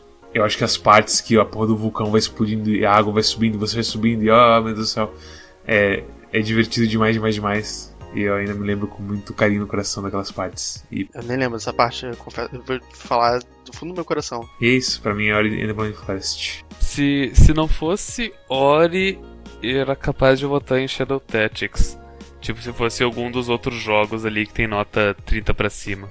Mas como é Ori, tipo, não tenho muito o que, o que dizer. Ori ele é mais direto ao ponto e eu consegui me divertir ahn, mais nele do, do início ao fim, zerando o jogo, fazendo 100% e tudo mais. Enquanto Shadow Tactics, eu gostei dele, ah, mas por- justamente por ele ser trabalhoso demais, eu acabei não indo pra frente e, e- e efetivamente zerando o jogo. Próximo grupo, grupo K, KKKK. Gado demais. Gado demais. Ah, Timbleweed Park, ah, o jogo de aventura do, do Ron Gilberto. Ah, Stories, The Path of Destinies. Caralho, Stories é desse ano. É isso que eu ia falar, está Pois é, né? É estranho, tipo, a mensagem tava lá em cima. Oh, mãe. Ah, Warhammer, Vermintide 2. E Anavald. Anavaldi é o jogo de adventure do Dave Gilbert. E Blade Park é o jogo de adventure do Ron Gilbert. E é engraçado que estão os dois no mesmo grupo. Meu voto vai pra Anavaldi de fácil, de longe. Ah, não tem nem o que discutir. Eu gosto de Vermintide. Ele é um bom passatempo. Ele não é tão bom quanto o Payday 2. Ele não é tão bom quanto o Warframe. Ele não é de graça que nem o Warframe. Ele, ele, ele é tão bom quanto o Left 4 Dead? Eu acho que é melhor. Tem um pouco mais de complexidade, de uma coisa que você sente um pouquinho mais em controle no fim das contas. Coisa das armas e É. tal. Eu, eu, eu nunca gostei de Left 4 Dead, então se eu gosto de Vermintide, eu gosto Uhum. mais. É, eu também não. Ah, Eu gosto normal. Stories eu acho legal o conceito dele. Ele não é super bem executado, mas ele é divertido. Eu também acho que é um bom jogo. E tem Void Park que ele tem problemas, que é o problema de alguém que não jogou nenhum Adventure nos últimos 15 anos que não faz um Adventure novo. Eu quero indicar Timbleweed Park pro prêmio de pior final de jogo. É o final mais aterrorizante de todos aqui, com certeza. Qual foi o que eu falei que tinha um final ruim? Que era o, era o final do, do Homem Sight. É, não, Timbleweed Park é pior do que o Homem Sight o final, é, sem dúvida nenhuma. Sim. Não tem nem o que pensar. O Rise of the Tomb Raider tem um final ruim. Sabe o que é foda? Rise of the Tomb Raider é tão tarde que o final dele é tipo. Meu Deus, parece que a Lara vai ter mais aventuras. e isso, ele vai embora correndo. e é isso que é o final E dele. foi assim que a Lara se tornou a Tomb Raider. Cara, que raiva, todo jogo isso aí. É assim que vocês vão descobrir como que a Lara vai Tomb Raider. Nunca que essa filha da puta vai virar Tomb Raider mais. Nunca. Ela já virou. É porque é a trilogia de origem dela. Não, que se fuder, velho. Que... é- Essa coisa do universo Marvel de criar 500 mil filmes pra falar uma coisa. Toma no cu. Mas é, Ana Vald, ele é top 3 melhores adventures que eu joguei. Então, Ana Valde é, é um jogo que aqueceu meu coração. Por causa do. Por causa do Elemental de Fogo? Pro, não, não, não, do Mago de Fogo, na verdade. Mas, cara, tudo nele é tão bem feitinho. E ele é um jogo tão acessível de adventure. E o voice acting é tão bom. Tem o Logan Cunningham do. do- de fama de Super Giant Games. É, Super Giant é- ou Super Massive? Super Se, Giant. se Tomb Raider é a sessão da tarde chata e longa pra cacete, Ana Valde é a série da BBC que todo mundo ama. E tem, tipo, só cinco episódios, mas todo mundo fala, ah, essa série, que legal ela. Ana Vault pra mim é um filme, de, um filme bom pra cacete de Corujão. Pode ser também, pode ser também. O Ana Vald é o, é o Misfits dos videogames. Timbleweed Park é o pior, é um jogo de aventura muito chato que eles não souberam aprender com o. com a. com os erros do passado, eles apenas repetiram eles, porque, olha, estamos repetindo os erros do passado, haha, que engraçado, isso é nostalgia. E eu diria até que eu acho que eu gosto mais de Stories do que de Warhammer, ah, mesmo achando Warhammer um jogo multiplayer bem ah, competente. Porque eu, eu tenho, eu tenho boas memórias de, de stories dos personagens e, e, e tal. Mas realmente a é, é o melhor de todos. Tem, tem a melhor história, ele. ele. ele. ahn, ele, ele soube evoluir o gênero de adventure para que tanto os veteranos quanto os novatos pudessem aproveitar e, e ter uma boa experiência. E eu voto em Ana Valde. Qual era o nome do. Do coelho do. O do, Lupino. do Stories? Lupino. Da- Lupino? Lapino? Era Lapina. É que na minha cabeça era Lapinto e eu pensei que isso não pode ser. Não, se fosse o Lapito, é, teria, Eu muito, é, teria muitos, muitas, ah, muitas piadas no episódio. Próximo grupo. Grupo L de laranja. Grupo L nós temos Neo Scavenger, Bayonetta, Dead Cells e The Messenger. Qual que é o melhor jogo do grupo? O jogo com a nota mais alta do Quack inteiro desse ano. O menino de ouro desse ano. Não só desse ano, uma- o, o jogo com maior nota do Quack que a gente já deu. O evento, o fenômeno The Messenger. Eu, eu odeio dif- o diferentão, mas eu voto Dead Cells. Só, pra, só porque eu Que gosto muito de Dead puta. Cells. Fala sério. Eu gosto de The Messenger, mas eu gosto muito de Dead Cells. você gosta mais do, do jogo que é, tipo, mal balanceado de propósito? Porque os caras falaram assim, ah, vai ser mais divertido se ele for mal feito? Mas é um roguelike tão bom. Não é, É não. bom mesmo. Não é, não. O feeling, o feeling dele é excelente. O feeling O é fim do excelente. Dead Cells é, é inigualável. Eu acho que no- o impacto dele, os golpes e tudo mais, é, é uma coisa muito gostosa, assim. Porém, Eu, eu confesso que eu gosto muito. porém É, eu acho que eu me sinto mais em controle no The Messenger, no fim das contas. E isso, isso- é assim. como elogiar o bigodinho do Hitler por estar bem cortado, cara. Uf, ok. De onde veio isso? Dead Cells é literalmente Hitler. Eles tiraram Ok. o scaling numa patch nova. Eu tentei jogar um pouco e eu não entendi como é que estavam as coisas, porque eu joguei pouco. Então, sei lá. Eu tava só esperando o update do fim do ano pra voltar a jogar. Porque pra mim ele tá, tá bom ainda. Né, o Scavenger, ele é, ele é. Ele é diferente, né? Ele é diferente. É, o Neo Scavenger me lembra bastante Rimworld quando eu tava jogando. Pô, ele é um Rimworld. Eu sinto que ele é mais, mais acessível que Rimworld. Não. Ah, Ah, sim. Você não acha? eu acho que sim, porque tipo, tu controla uma pessoa em Neo Scavenger, enquanto em Rimworld tu controla Cara, várias. É, ma- mas pensa que pra qualquer coisa de Neo Scavenger que você quiser fazer de receita e tudo mais, você tem que basicamente abrir uma wiki do lado e procurar. Porque é E tudo. Rimworld não é diferente. Não, não é, é diferente. Você não precisa abrir uma wiki no Rimworld na maior parte das vezes. A única vez que eu precisei ah, foi pra saber onde eu encontrava plasteel. E ele me falou: você tem que minerar, negão. E eu falei: ah, ok. Ah, então eu tive que sair procurando, mas eu não tive que abrir uma wiki do Rimworld nenhuma vez. Em, em El Scavenger, qualquer coisa que você tinha que fazer, você tinha que procurar uma receita na internet. Ah, não tinha um jeito muito óbvio de como começar o jogo, ou pra onde você tinha que ir, ou não tinha Você morre muito fácil por causa de frio. Uhum. E Você- você não aprende nada com isso. Você vai morrer umas 10 vezes no começo por motivo bobo. Eu me lembro do. Do Totoro perguntando pra gente, tipo, ah, vocês chegaram a zerar o jogo e a gente. Dá pra zerar o jogo? pois é, tipo, o jogo tem uma história, tem um final. Enfim, é, é, é- é um jogo estranho. E realmente não me cativou. Bayonetta é um. É um KAG, o Character Action Game bom. O beat'em up. É um beat'em up bom, mas ao mesmo tempo não. Também não me cativou porque. ah, não sei, eu, ah, eu, nem me lembro mais quais foram os motivos que eu dei no, no episódio. Os tells eram muito rápidos e, e você não tinha muita dica que eles iam começar. Então, você toma uns tapas assim meio que do nada.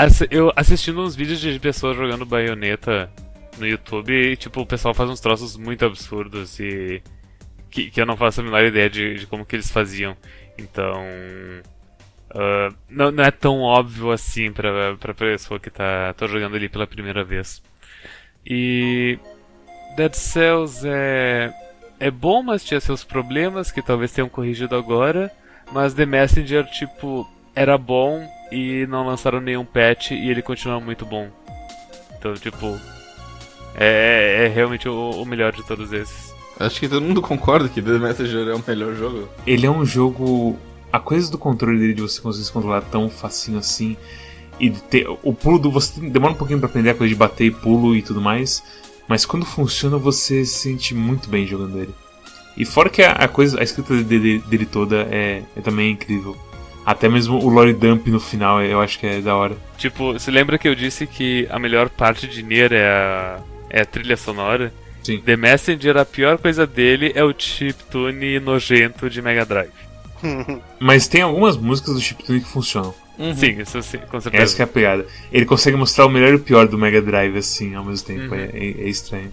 Mas é, The Messenger é um. Cara, é um jogão. Um jogão. Que, que viagem que foi jogar ele. Próximo grupo é. Grupo M de. de Mamario. é.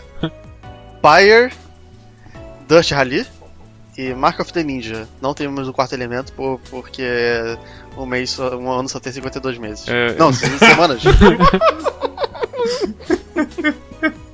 É isso mesmo. É isso mesmo. Eu acho engraçado que Pyre foi esse ano. eu, eu confesso que eu voto em Pyre porque, porque Ah, não. o Mark of the Ninja não, não é um jogo que eu tenho. Eu, eu gostei tanto de rejogar. E Dust Rally não era um jogo pra mim. Olha, Então é meio que por ausência de opção. Você tá Tipo, sendo eu- eu- intransigente, Rony. É por ausência de, de, de, de opção, porque eu realmente gostei dele. eu não soube jogar Dutch Rally, não é um jogo pra mim, e eu voto em Dutch Rally antes de botar nessa merda que é Pyre. tá louco. É, Pelo amor de Deus, jogar o basquete místico Não é ruim. com diálogos com hyperlink, sabe? Tem que botar o mouse em cima do diálogo pra você entender o significado das palavras. Pai, eu não sei o que é pior em Pyre, tipo, o jogo de basquete ou o jogo de. O jogo não, o jogo de basquete ou tipo as, as falas infinitas até chegar no próximo jogo de basquete. Pyre tem seus momentos. Eu gosto da E história. o final dele é bem bom. Que foi isso? Mark of the Ninja deve ser o que mais merece aí, só que eu, eu não consegui me divertir jogando, rejogando ele. Mesmo assim, mesmo tu falando que Pyre tem um, um final da hora que eu gosto até um pouquinho assim do basquete dele, meu voto vai pra Dirt Rally. Não vai pro Mark of the Ninja? Não. Ah, É estranho, porque Dirt Rally ainda tá instalado no meu computador. Eu ainda sinto vontade de jogar. Mark of the Ninja eu completei e.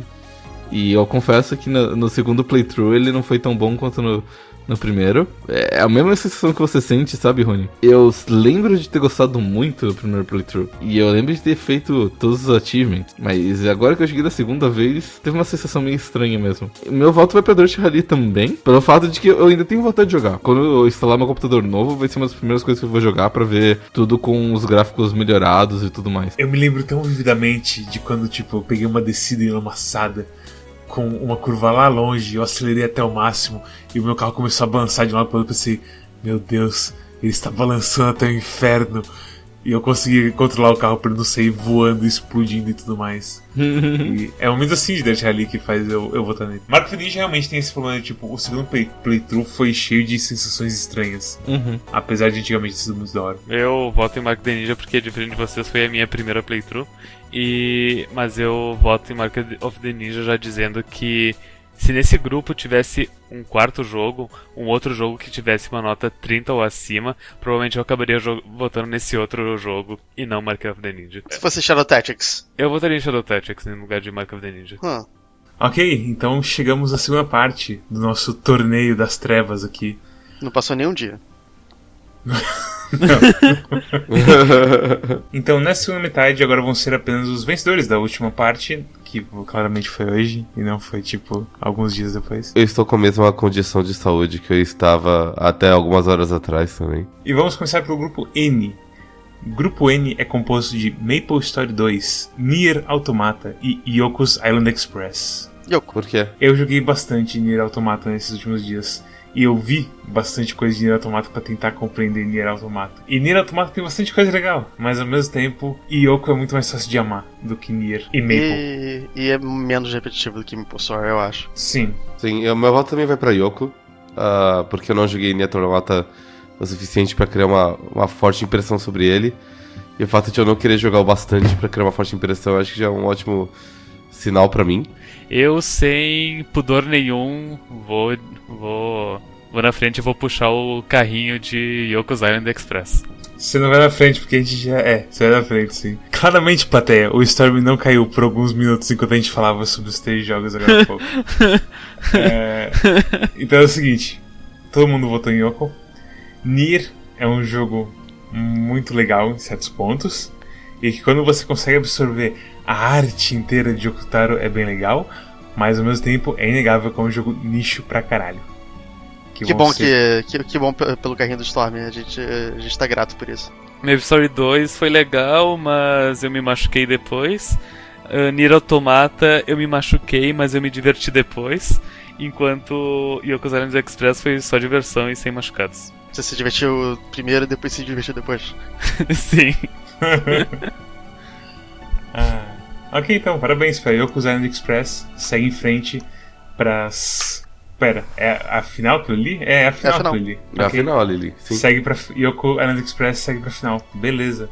Agora é, vem um, um grupo que eu acho que é, é o grupo da morte dessa segunda parte aqui. Você acha? É, com certeza. Eu acho o próximo grupo pior. Talvez, talvez, talvez, talvez. Mas a questão é que o grupo O é Into the Breach, Celeste e Barclay, Shut Up Jam. É, nesse momento que a gente começa a fazer alguns questionamentos do tipo. Uh, se lembra em 2010. Não sei agora se foi 2016 ou 2017 que teve. Que a gente, fe, que fe, a gente fez a coisa do Kikando. E daí tinha vários jogos velhos bons como uh, Cave Story. E a gente acabou não dando muita importância para eles no uh, na, na competição, justamente por eles serem jogos meio velhos que a gente jogou há muito tempo atrás. Então, então por mais que eles sejam muito bons, eles não estavam, não eram tão fresquinhos. E ser fresquinho é uma coisa importante na. Mas isso não se aplica a Barclay porque eu, eu não tinha jogado Barclay certo. por inteiro. Nem eu. É, eu também não, mas é, mas é aquela coisa, é um jogo velho. É uma coisa que afetou o Marco Ninja e que afetou Cave Story no ano dele. Uhum. Mas eu acho que Barco aí, tipo, não é, não é isso que vai afetar a nota dele. Porque ele tá certo. fresco na nossa memória. E ele foi a primeira exposição a esse negócio. Mesmo a gente sabendo os, os memes de tipo Kurt Cobain e por aí vai. Sim, sim. Barclay foi a primeira vez que eu fui exposto na íntegra a coisa. Esse ano foi a primeira vez que eu fui exposto na íntegra. Na íntegra. Uhum. Mas mesmo assim, para mim, não é o Barclay que vai pra frente nesse grupo. A disputa é claramente entre os outros dois, eu acho. É, eu acho que Into the Breach é um jogo de puzzle que provavelmente é o melhor do gênero dele. Esse coisa de puzzle estratégia que não é. não tem como falar que é novo, mas o formato é meio que novo assim e, e bem gostoso de jogar. Celeste é, como eu falei no, no, na última parte, é provavelmente o melhor do seu gênero também, desse ano, e de todos os anos, para falar a verdade. E tem a coisa toda de tipo, que Celeste também tem aquela coisa mais emocionante, de tipo, yay, Celeste tá subindo a montanha, ah! que eu gostei pra cacete. E Into the Breach você sente isso quando você completa, tipo, a a porra da fase final e coloca a bomba lá e todo mundo sai fora e você, yes! É, com a diferença que, tipo, em Into the Breach você faz isso várias vezes, então o impacto vai diminuindo. Mas a primeira vez é bem louco. E o que acontece com Into the Breach é que o valor dele acaba sendo você testar novos times e aprender novas coisas. E nisso eu não sou muito fã do Into the Breach. Eu joguei as primeiras vezes com o mesmo time e eu fiquei, ok, eu tô de boa. Eu acho que Into the Breach, ele eu, eu vou, meu voto é pra Into the Breach. Uh, eu também fiquei dividido entre Into the Breach e Celeste, por mais que eu goste de Barkley. Uh, mas eu acho que, assim, Into the Breach, ele é muito bem pensado. Ele é, tipo... E é fascinante que os caras conseguiram fazer com que o jogo seja viável para várias combinações de times, para vários times diferentes. E eles podiam simplesmente ter travado. Uh, você só pode jogar com o time completo. Mas você também pode jogar com times misturados, e mesmo jogando com times misturados, você tem uma, uma boa possibilidade de conseguir times muito bons e completar o jogo com eles. Então é um jogo é, fascinantemente balanceado. E, e eu gostei de Celeste, mas assim, eu não vejo o toque de genialidade que tem Into the Breach.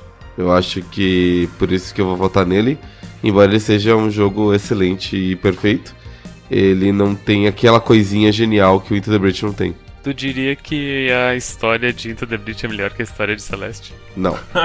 de jeito nenhum. é, é, complicado, né? Mas é engraçado porque é um duelo de coisas bem diferentes. Eu acho que Into the Breach é uma genialidade de realmente que você falou de um, um balanceamento absurdo e complexo pra cacete. E Celeste é uma coisa da sensação do jogo, que também é uma coisa meio efêmera para muita gente, sim. E eu acho que a animação de Celeste, o controle de Celeste, consegue fazer com que o, a sensação de você estar no controle ao mesmo tempo que você precisar fazer movimentos muito pesados e complicados é, tá ali também. Então para mim é Celeste. Eu ainda acho que ele é o melhor Super Meat Boy que, que existe, basicamente. Meu motivo de votar no Into the Breach, o horário meio que já falou, que tipo, toda essa coisa do jogo ser muito amarradinho e tal. É, Celeste para mim é só tipo top 5 jogos do gênero desse ano para mim. Eu não tenho tanto apego por ele assim. É... E eu tenho muito apego pelo Into the Breach, talvez ele seja meu jogo do ano. Então vai para ele. Eu acho que Celeste traz mais daquilo que falta nos outros jogos, porque tanto Super Meat Boy quanto The Design eles são bastante uh, mecânicas é, ajustadas até a perfeição. Mas Celeste também tem isso e também tem tipo tem uma história, tem um, um estilo gráfico uh, que é menos uh, sangue e meleca. Uh, ele tem uma. Enfim. Ele, ele tem coisinhas a mais que eu achei mais interessante. Mas mesmo assim, eu acho que o meu favorito dos dois é o Into the Breach mesmo. Ok. Stormy, eu acho que você decide se é Into the Breach ou se é empate. Uh, eu vou eu vou eleger Into the Breach de uma forma diferente. Eu voto em Barclay Shadow Jam. Ok. eu gostei muito de Into the Breach mecanicamente. Celeste eu gostei muito da experiência e chegar no topo da montanha. Mas Barclay Shut Up and Jang, ele, ele. Ele. Como que eu posso dizer isso? Ele, ele marcou uma, uma era e é algo falado até hoje. Enquanto os outros dois, eu não sei o que, que o futuro reserva para eles. Então, então, tipo, Barclay venceu o, o, teste do tempo, enquanto os outros dois ainda tem que tem isso pela frente. Então, por, então por eu ter queimado meu voto, o Into the Bridge caminho pra frente. Parabéns para Into the Breach por ter passado para final. Próximo grupo, que é um grupo também difícil, mas eu acho que tem um desses aí que tá claramente um pouquinho desbocado, talvez. Eu acho que tá, tá, tá claro quem que vai vencer. Deixa, deixa no céu o grupo. O grupo P é Return of the Obra Dinn, Iconoclasts e Bloodstained, Curse of the Moon. Return of the Obra Dinn, ele foi uma experiência legal, mas ok, bati cartão. Bloodstained ele também foi uma experiência legal, mas ok, bati cartão. Uh, e, e, cada um dos dois uh, agregou coisas novas pro, pro universo dos videogames. No entanto, Iconoclasts eu terei boas memórias pelo resto da minha vida. Então eu voto em Iconoclasts. Novamente usando o, o quesito. Uh, longevidade na memória e mais ter marcado o coração. Para mim vai ser o Bloodstained, porque em virtude dele ser o jogo com a melhor relação trilha sonora e gameplay do ano para mim. É, é para mim tá entre ele e Into the Breach, mas eu tô, tô, sentindo que ele não vai ser passado dessa categoria, então vai ser eu vou ter que defender o Into the Breach no final. Para mim ele é o melhor Castlevania já feito. E, apesar dele não ser o Castlevania. Castlevania clássico, sim. Castlevania clássico, não Castlevania RPG. Apesar de que talvez ele seja, assim, tá entre ele e Art of Sorrow pra mim. É que ele é diferente, né? Esse é o problema da coisa toda, de, de comparar ele com Castlevania RPG. Meu voto é pra Return of the Obra Dinn. eu não engatei com Iconoclasts do jeito que vocês engataram, eu não gostei tanto da, da narrativa. Eu tô disposto a dar outra chance, mas eu não engatei tanto da narrativa. E Bloodstained eu achei legal, mas eu foi um negócio tão esquecível para mim, que eu nem lembrava direito do que acontecia. Eu lembrando assim que, tipo, ah, dependendo do que você fazia, tinha caminhos diferentes, você tinha. Uh, você podia salvar as pessoas, você podia matar as pessoas, e isso mudava desafios. Eu, eu fui lembrando à medida que eu gravava este podcast, que foi gravado hoje, não foi gravado uma semana atrás. Não foi alguma coisa que assim, me surpreendeu ou me marcou. Eu achei um jogo bom, mas eu não achei um jogo surpreendente. Agora, Return of the Obra é, é, é o jogo que me fez ter certeza que o Lucas Pope, ele é um gênio. E que qualquer coisa que aquele menino toca e faz vira ouro. É um jogo tão característico dele. É um jogo tão Lucas Pope, que é tipo, pegar um trabalho extremamente uh, boçal de um agente de seguros e transformar ele numa baita de uma aventura, sabe? É, tipo, colocando umas coisas simples como, ei, ele tem umas magias aqui que faz ele ver as coisas. Aí de repente você virou o melhor detetive do, dos anos mil e, sei lá, 1700, qual que era mesmo, que era a época que passa isso? Acho que era Acho que é 1800. É. é. Começo do 1800? Talvez. Então tá, tá, tá quase lá. Hum. Então, então, assim, é, é realmente uma obradinha é espetacular mesmo. O que ele faz com quando você se lembra que é uma aventura de um inspetor de seguros, ou um inspetor de seguros, dependendo da sua sorte quando você começa o jogo. E ganhou a melhor direção de arte, ao contrário do que eu, qualquer pessoa poderia dizer de que é um, foi, talvez tenha sido uma má ideia de terem escolhido esse estilo de arte. Mas os, o VGA nem aconteceu ainda, Rony? Foi? Verdade. Uhum. Quando, não, peraí, mas o é. tempo é complicado. É realmente, esse podcast, assim como Retorno da Obra Jean, é um, é um mistério do tempo. Eu vejo, tipo, a genialidade de Obra Jean e eu gostei do que, que rolou nele. Eu também gosto muito de Bloodstained e eu também acho que Bloodstained é o melhor do gênero dele. Mas eu acho que Iconoclastes, ele é um clássico estilo Cave Story. Ele tem coisas que vai, assim... As coisas que ele faz não só em gameplay, mas também em história, eu sinto que vai marcar bastante muita gente.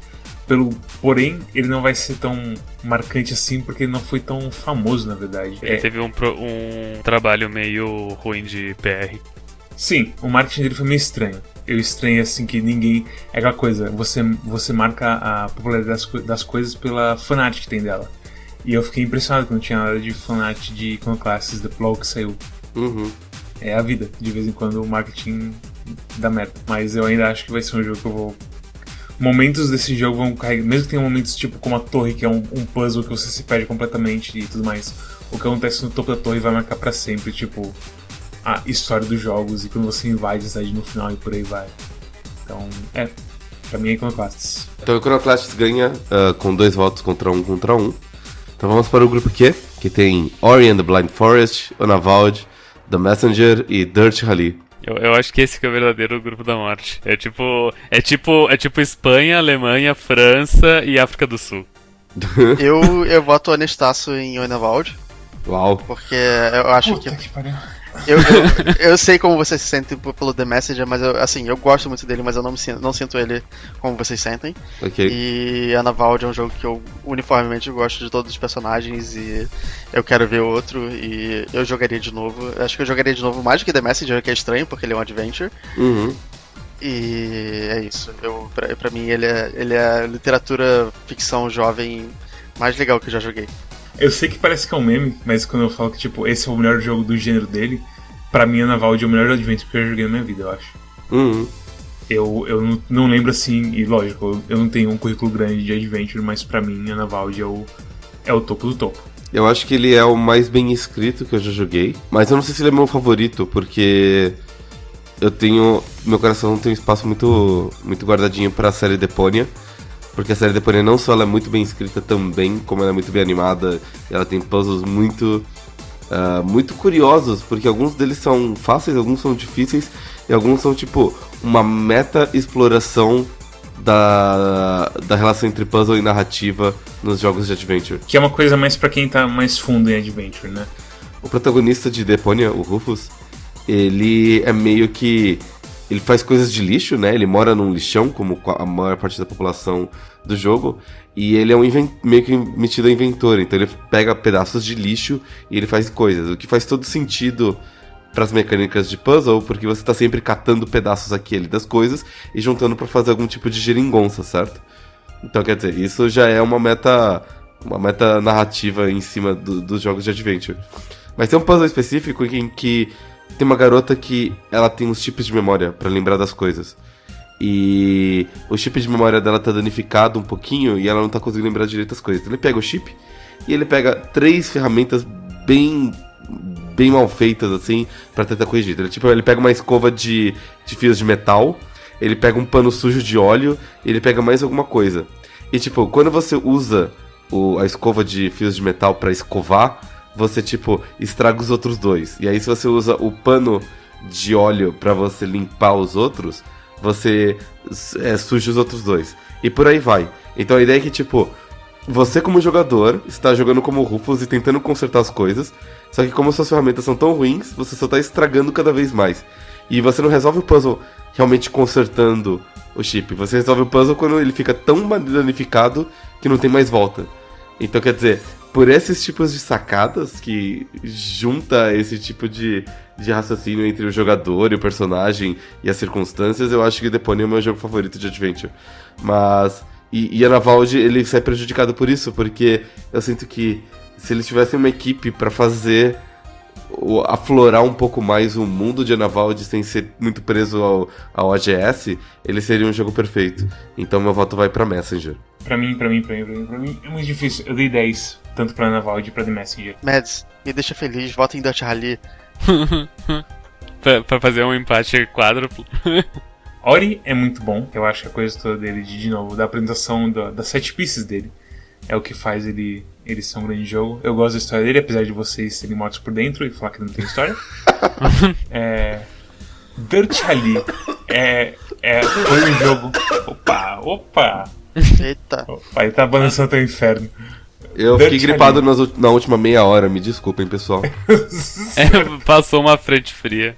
Passou um carro de rally e deixou poeira tudo na cara do arara. Exatamente. Dirt Rally é o jogo que me fez pensar, hã, talvez essa coisa de jogo de corrida não seja tão assim mística e maluca e tudo mais. Jogo de simulação de corrida, que era o que Dirt Rally é. De você realmente ter um carro na lama e meio que deslizar e não tentar não capotar e se matar em uma árvore, igual o Mika Hakkinen quase fez, que foi o que fez ele abandonar a carreira dele de rally. Mads, você que não gosta de jogos de corrida, qual que você prefere, Slipstream ou Dirt Rally? Dirt Rally, sem dúvida. Slipstream eu não gosto porque você. É, é engraçado porque eles são os opostos extremos. Dirt ali tem literalmente um cara que fala: ah, curva 1 a 50 metros. E, e Slipstream é tipo, ah, curva, você já bateu. Porra. Então, eles são completamente opostos, assim. Mas, no fim das contas, para mim, eu acho que Ana Valde é o jogo dessa lista. Uau. Uh. The Messenger é muito bom. É um jogo com gameplay solidíssimo que você faz o que você quiser e dá o, a mecânica de pulo duplo dele é muito inteligente e faz você ter um pouco mais de agência ao invés de só, ah, eu tenho um pulo duplo. Então você tem um controle e você tem uma condição a mais para ter esse controle, e isso é muito legal. A história dele é legal, a escrita dele é muito bem feita, até quando faz as piadinhas de quebrar a quarta parede. A tradução dele é extremamente bem feita, a um ponto que eu nunca tinha visto antes. Eu acho que eu, se tivesse um prêmio para jogo mais bem traduzido do ano, The Messenger é ele com certeza. Mas, porém, Ana Valde, eu, eu fiquei namorado com todos os personagens dele.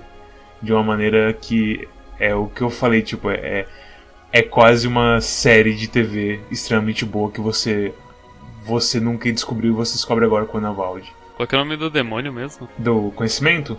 É, só o Médici pode responder. Qual é o nome do meu conhecimento? Nossa, muito bom esse jogo, realmente marcou.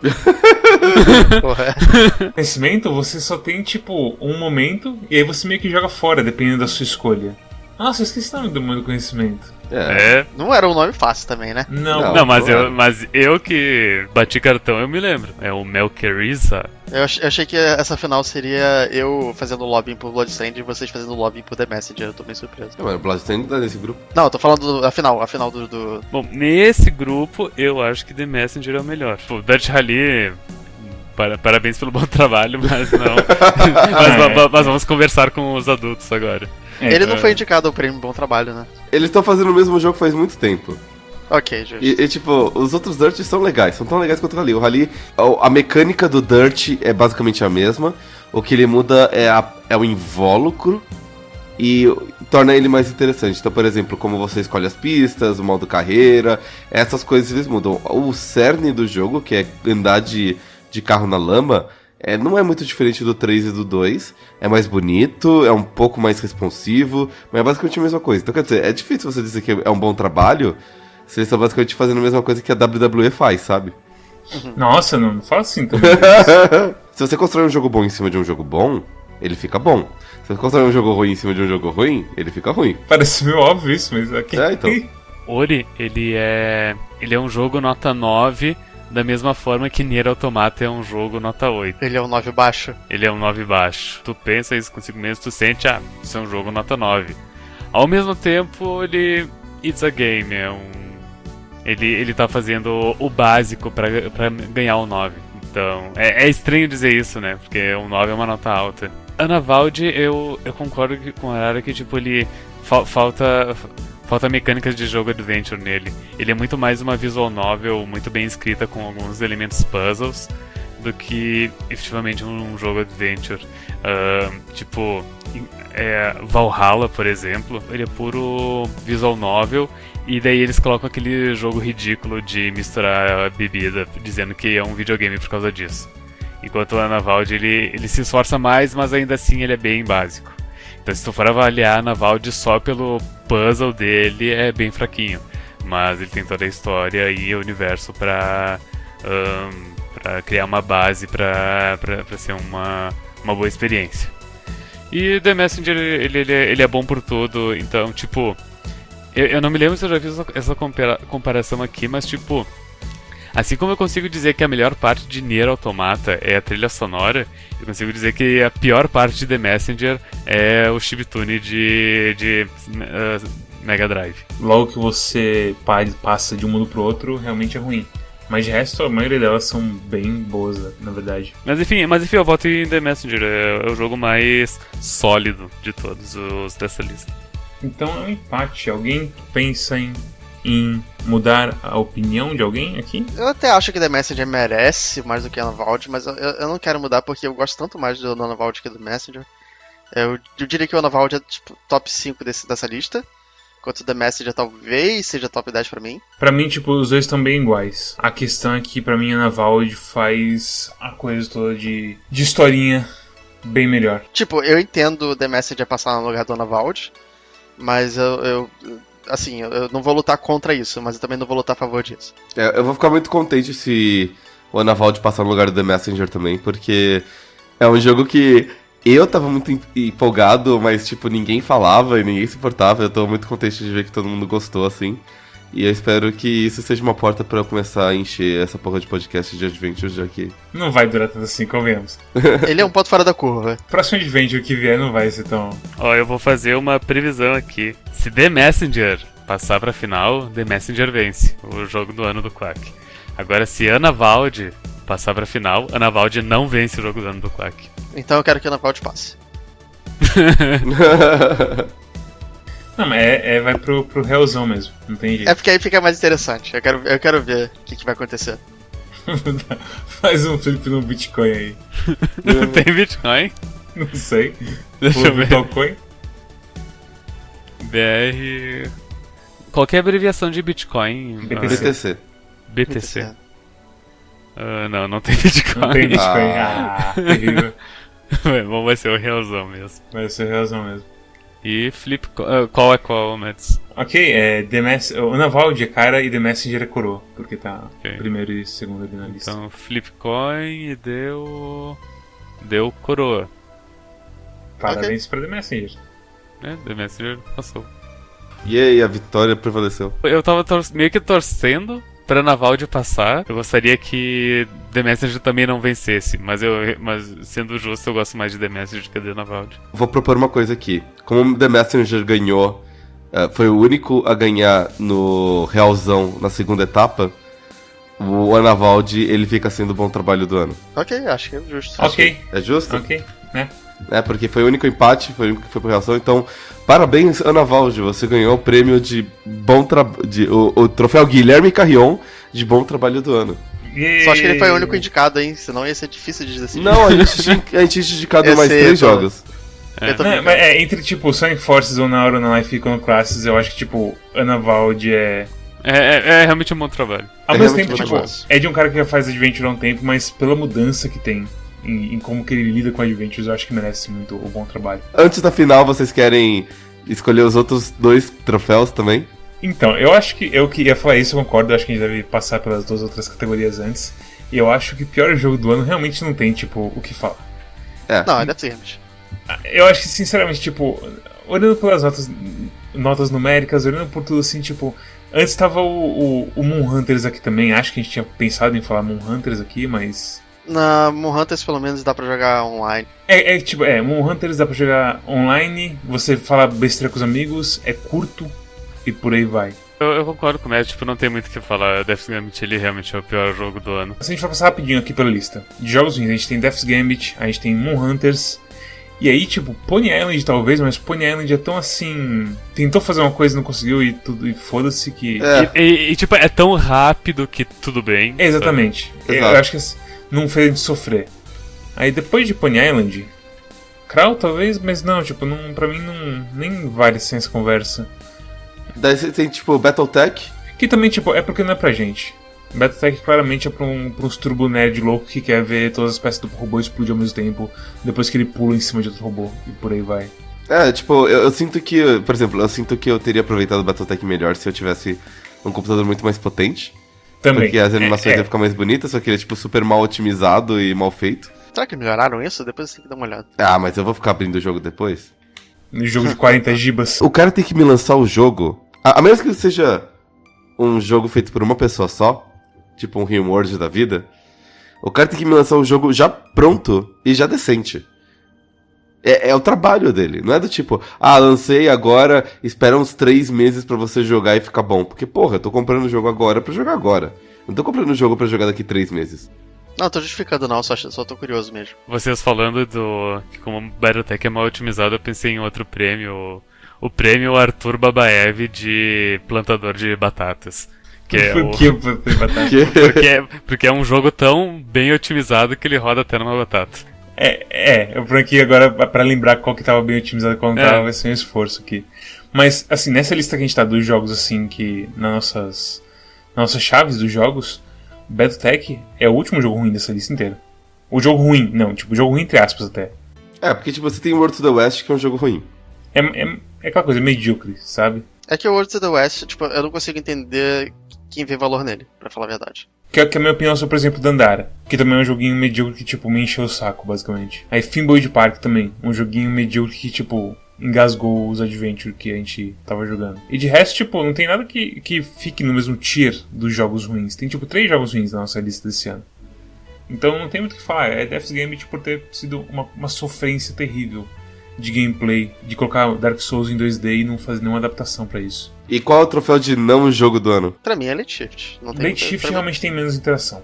Tem a coisa toda de tipo, e as suas decisões em Late Shi- Late Shift não importam tanto. Moon Hunters, você ainda tem o segredo da lua que a gente não conseguiu descobrir, porque o jogo é uma merda.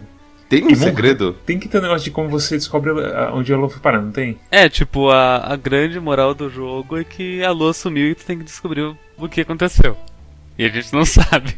Não, mas a, a pergunta é: existe uma resposta? Ou é uma daquelas coisas que, tipo, a lua sumiu e, e dane-se? Talvez ela exista no Hunters 2. Tu diria que a lua é um MacGuffin? Tem sim um negócio de achar a lua sim. Um Ok. dia pra você Tem, achar a lua. ok. Ah, e se você tem muito mais agência no Moon Hunters, eu acho, então. Com certeza. Não sei, tipo, eu ainda considero ele um jogo, apesar dele se, de, se descrever um teste de personalidade. Que É, tipo, eu. eu é, é aquela coisa. Eu acho que Left Shift é menos jogo do que Moon Hunter se a gente for tomar essa. essa. for a- a pensar literalmente nas coisas. Agora, Moon Hunter, ele se descreve como um teste de personalidade multiplayer. E, e, e eu acho isso tão engraçado, eu gosto tanto desse meme que eu, eu quero que Moon Hunters vença. Tô pensando bem, eu quero que o Moon Hunters vença também. não, não, eu acho, eu acho que não tem isso, sim. É, Late Shift é muito mais não um jogo do que Ah, Hunters. sim. É, claro. Meu voto é pra Late Shift também, então significa que tá 2 contra 2. Não, não, botei no Light Shift, tô brincando. Ok. Parabéns, Late Shift, por ganhar o prêmio de não o jogo do ano. Eu tô olhando aqui a lista e o máximo que chega perto de Late Shift é Monster Prom. Mas até Monster Prom você ainda tem algum jogo ali que você tá tentando resolver. Eu, eu vou dizer que eu acho o Monster Pro menos jogo do que, do que Moon Hunters. Eu concordo. Mas não menos do que Late Shift. Ok. Muito bom esse, esse DVD aí que a gente jogou.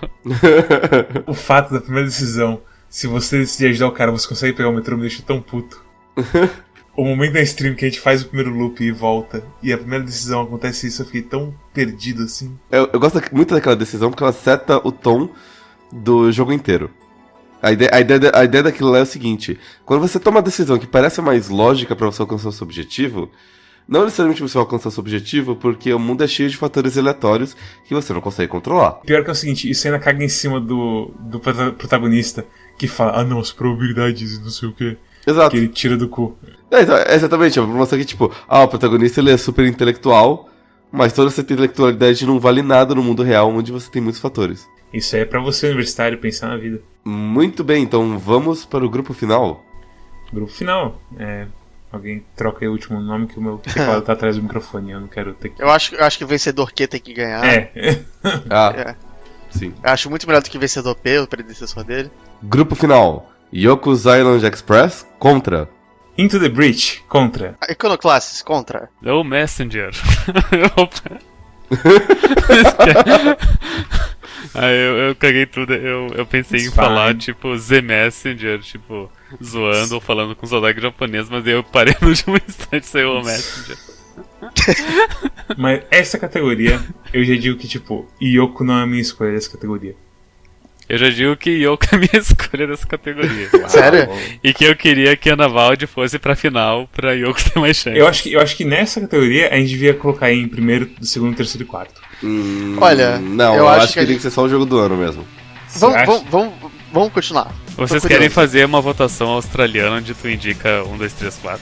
Não, eu acho que é o seguinte, a gente vota no primeiro e a gente vai escolher o segundo. Porque senão fica só o primeiro jogo do ano que meio estranho. Fica- Não, então, é, a, a proposta do Storm é a seguinte, ó. Eu vou, eu vou colocar aqui graficamente pra vocês. Pra vocês entenderem a proposta do Storm. Ah, tá. Aí Tá, vocês tá, colocam um, dois, três, quatro. E a gente soma e ordena e decide quem que é o primeiro. Ah, matemática é muito chato, vamos discutir. Ok, então vamos, vamos fazer assim. Eu, eu tô curioso pra, pra ver o que vai acontecer. O que, assim? Não, não, do, do jeito do Mads que ele tá, tá pedindo. Porque o, o Storm votou Yoko's Island Express. Isso. É, porque eu voto Into the Breach. Uau. É, porque ele foi o primeiro jogo que me fez ver jogos de estratégia na mesma ótica que eu vejo um deck de Magic. Que você pode pegar esquadrões diferentes e usar estratégias de- completamente diferentes. Pra mim é, é Iconoclastes. Ok. Oh boy. Arara. Ah, eu tô muito dividido entre Into the Breach, Yoku's Island e The Messenger. Mas eu sinto que assim, desses jogos. Que me- Agora é aquele momento que o narrador fala que não importa quem venceu, todos são vencedores. é, assim, Assim, é uma honra ser indicado. Não, mas é, desses jogos, eu, eu sinto que, tipo, o The Messenger especificamente é, é, o- é o jogo que me deu a maior sensação de estar feliz jogando videogame. Eu não sei se eu explico. Porque, tipo, no Yoku's Island e no Into the Breach, eu tava sempre ciente de que eu estava jogando um videogame e aproveitando os, os negócios, plano, os mapas, testando estratégia e tudo mais tal. No The Messenger, eh, teve um, um nível acima de imersão. Sim. O fluxo dele é bom, é gostoso de jogar. É, é, e eu, eu sinto que, tipo, o humor dele é tão bom, mas tão bom que ele me. A experiência transcendeu um pouco o que naturalmente acontece com jogos de, de videogame, assim. Então, o meu voto pra melhor jogo do ano é The Messenger, e isso deixa a gente com uma situação realmente muito é complicada. realmente. É, eu não É, esperava. então a gente vai ter que fazer a votação australiana. Né? É, vamos fazer votação australiana. Eu imaginei que a gente ia ter que fazer de qualquer jeito, por isso que eu queria que continuasse. E se a gente rolar. Eu rolar dois realzão e daí tipo. Se der cara e cara é Yoko, se der cara e coroa é Brit, se der coroa e cara é Iconoclast, se der coroa coroa é Messenger. Não, assim, eu, eu gosto, eu gosto da sugestão australiana porque é uma desculpa pra você colocar o Saxton Hale na thumbnail. Ok. E colocar também aquele. linkar pra aquele vídeo do- das eleições dos animais. Sim. Que é, um, que é um vídeo muito didático sobre eleições. Tá, então, então uma pontuação maior é melhor, é, é pior, então. É, a, a ideia é a seguinte, vamos, vamos escrever aqui. A gente faz o sum das células. Aprender no Excel com videogames. Tá? Então, é, pontuação menor é melhor. Certo? Se todo mundo votasse em primeiro em Yokos Island, ele teria pontuação só 4 e ele seria o primeiro. E outra coisa, tu, tu não precisa votar de 1 a 4. Tu pode dizer, tipo, ah, eu acho que Yoko e, e Into the Breach os dois merecem, então eu coloco um e um. Você pode? Eu, eu não me falha a memória, sim. É, vamos, colocar um, dois, três, quatro mesmo. É. Não, tudo bem. Mas, mas eu acho que na Austrália tu pode fazer isso. Na Austrália você pode. Mas não faz Sim. sentido, porque. Sei lá. Sei lá. E pensa assim, se você considerasse todas as opções igualmente válidas, você poderia votar tudo um e você não estaria influenciando em nada na sim, escolha, seria certo? como votar em branco. Exato. Ah, mas Eu- de modo, pra mim, pra mim é primeiro Iconoclast, segundo The Messenger, terceiro Into the Breach e quarto Yoko's Island. Pra mim é primeiro The Messenger, segundo Into the Breach, terceiro Yoko's Island e quarto Iconoclasts. Eu acho que é assim pra mim. Eu... Segundo fica Iconoclasts pela história massa. Ah, The Messenger por, por ser um, o mais videogame, eu, vou votar, eu vou votar em terceiro. Eu, se eu tivesse a chance, eu colocaria tanto The Messenger quanto o Iconoclasts em segundo. Mas como eu tenho que escolher um a mais, eu, escolhi o Iconoclasts. E daí Into the em quarto por... Por mais que seja um jogo excelente, desses foi o que menos apelou pra mim. Tá, a gente, a gente vai ter um problema, porque pra mim é primeiro Into the Breach, segundo Iconoclast, terceiro The Messenger, Ok? quarto Yoko. E a gente tem um empate. Oh boy, ah, Ah, Saxton Hill, me protege nessa hora de dureza. Não, não, mas, mas, mas presta atenção. Olha, só olha os socares, tá? Olha. Iconoclasts, eu votei ele mais do que The Messenger. Rune gostou mais de Iconoclast do que The Messenger. Mads gostou mais de Iconoclast do que The Messenger.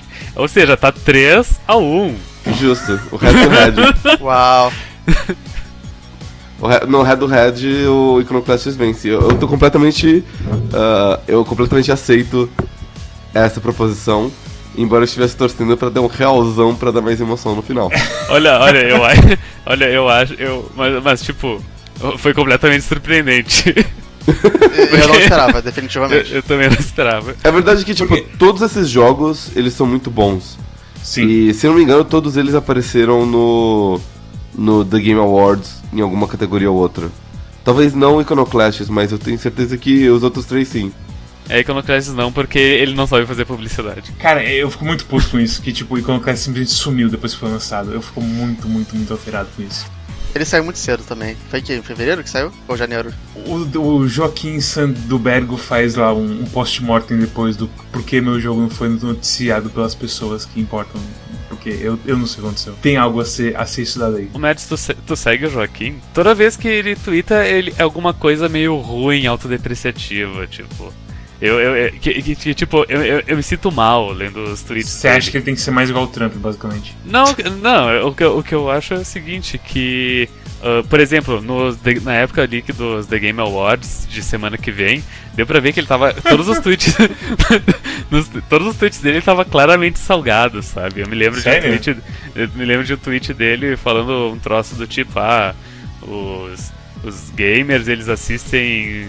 Ah, no coisa de videogame no YouTube com adblock e daí eles vão lá assistir o Game Awards. E daí ele posta uma- umas fotos dele, tipo, que ele tá tipo claramente bêbado num sofá. É, eu tô vendo aqui, ele tá com uma Smirnoff Ice. É bem depreciativo, sabe, as coisas dele. Ah, Qual, é o- tu qual se é sente mal por dele? ele. Conjac. Arroba Conjac. Com K no final. E K no começo. Eu- ele, ele- ele tá tão autodepreciativo que eu sinto que, tipo, caso a gente falasse, ah, Iconoclasts venceu o jogo do ano do Quack e, ele- e desse uma mention nele, ele, ele, ele ficaria triste do tipo, ó, só uns brasileiros ali de merda que, que, que, que me dão prêmio. Ele não parece uma pessoa muito feliz mesmo. Ele é bonito. Ele é bonito. Ele parece o PewDiePie. Então Mas- tá decidido que Chronoclast ganha? Eu, eu adoraria que sim. Eu acho surpreendente que ele ganhou, mas eu, eu adoraria que sim, que fosse quando classe do jogo do ano do Quack. Ok, pra então mim, uau. está, está, está decidido. Eu, uau, eu tô realmente surpreso que ele conseguiu. Porque é, é aquela coisa, eu acho que tanto Iconoclast quanto The Messenger tem a coisa de boa sessão. Só que Iconoclast você tem mais impacto do que fluxo. Então muitas coisas como a chave de fenda, você quando você bate no inimigo, esse Evandro explode por aí vai. É uma coisa que não tem em The Messenger. Que é uma Uhum. coisa mais noito lobo e por aí vai. E a história de Conquest eu acho que é mais. é- Tem de novo, tem mais impacto do que, do que fluxo. Então é uma, é uma diferença quase filosófica entre os dois jogos. E pra mim, Conquest é, é mais do meu gosto. Mas os dois são obras de arte, não tem nem o que falar. Ok, então, parabéns Iconoclast por ganhar o jogo do ano do Quack. The Parabéns. Messenger pelo É. runner-up, ou corredor pra cima. Corredor pra cima. Coisa Segundo assim. lugar. Parabéns para Into the Breach e Yoko Island por ter chegado na final. E é isso. O Dá pra que... considerar terceiro e quarto lugar, assim? Pra essa pontuação? É, pode ser. Ok, Pode ser. Medalha, medalha de bronze pros dois, pra não ficar feio. ok. Pronto. E... e é isso. O que que vocês acharam da nossa escolha? O que vocês concordam que o Iconoclasts é o melhor jogo do ano? Vocês acham que o Mads é um vendido? Vocês acham que é, The Messenger foi roubado injustamente? Vocês acham que ah, Dirt Rally merecia ganhar mais votos? Vocês acham que uh, Rimworld é menos jogo que Late Shift? Digam tudo isso nos comentários. Ah, sigam a gente nas nossas redes sociais, é tudo em quack.com.br. Você pode encontrar todas as nossas redes sociais, a nossa comunidade no Steam, o nosso Discord que está sempre ah, cheio ah, de gente conversando sobre vários jogos. Se vocês estavam no Discord, vocês puderam acompanhar a gente, a minha colônia do Rimworld, fugindo para o espaço e conseguindo com sucesso ah, escapar daquele mundo periferia, apesar de ocorrer uma separação, um desquite no meu time logo na reta final e a pessoa fica muito brava e matar um cachorro na paulada. Acontece Ah, nas melhores famílias. Acontece nas melhores famílias, exatamente. E sigam a gente e Mads, qual que é o plano pro ano que vem agora? Ah, eu errei- a gente meio que errou as escolhas e eu acabei sendo a primeira escolha do ano quando deveria ser o Arara. E o jogo da próxima semana vai ser Killer 7, Killer o 7. remake da Steam. Hum, Que Legal. tem 60 FPS, controle com mouse, e Ele- mudança ele- de personagem. Ele, ele tem minutos. 60 pu- é, FPS no jogo inteiro, exceto quando tu recarrega a arma. Não, quando você carrega e quando você não tá mirando. E só o personagem fica em 30 FPS. Uau. É, Quando é você estranho. recarrega inteiro, aí tem aquela coisa de reload que aparece as barras e tudo mais, e eu acho que ele fica em 60 FPS. Não, ele não fica. Eu... Não, você tem certeza? Ele, ele, ele não. Não, eu, pera, deixa eu pensar. Porque Eu, é acho assim, que ele, eu acho que ele fica em 60 quando tu recarrega porque acabou a tua munição. Agora, quando tu recarrega por conta no mapa, ele vai pra 30. Meu Deus do céu. É estranho, é muito estranho. É isso. Obrigado É por quem conseguiu assistir até aqui e até a próxima. Obrigado por ouvir a gente esse ano inteiro e Esse até mais. Até mais, e eu tô até agora surpreso com o jogo do ano. é. até mais e. Feliz 2020. 19. Abre a champanhe antes que o, o tempo seja consumido completamente. Eu me lembro que na primeira retrospectiva a gente fez um, um comentário desejando coisa pro final do ano, mas a gente meio que tá morto por dentro agora, eu acho. Eu tô gripado pra, demais pra fazer isso. Esse, esse último semestre pra mim foi difícil, digamos assim. Eu tô. Vocês querem parar a, a gravação? Você quer, você quer falar um pitangas? pouco da. Você quer falar um pouco da sua vida Não. na gravação, Mads? Não, não, não. Eu acho que é isso. Eu acho que. Eu acho que o próximo ano vai ser um pouco mais animado do que esse. E é isso. Obrigado a todo mundo por tudo e até a próxima. Tchau. Tchau.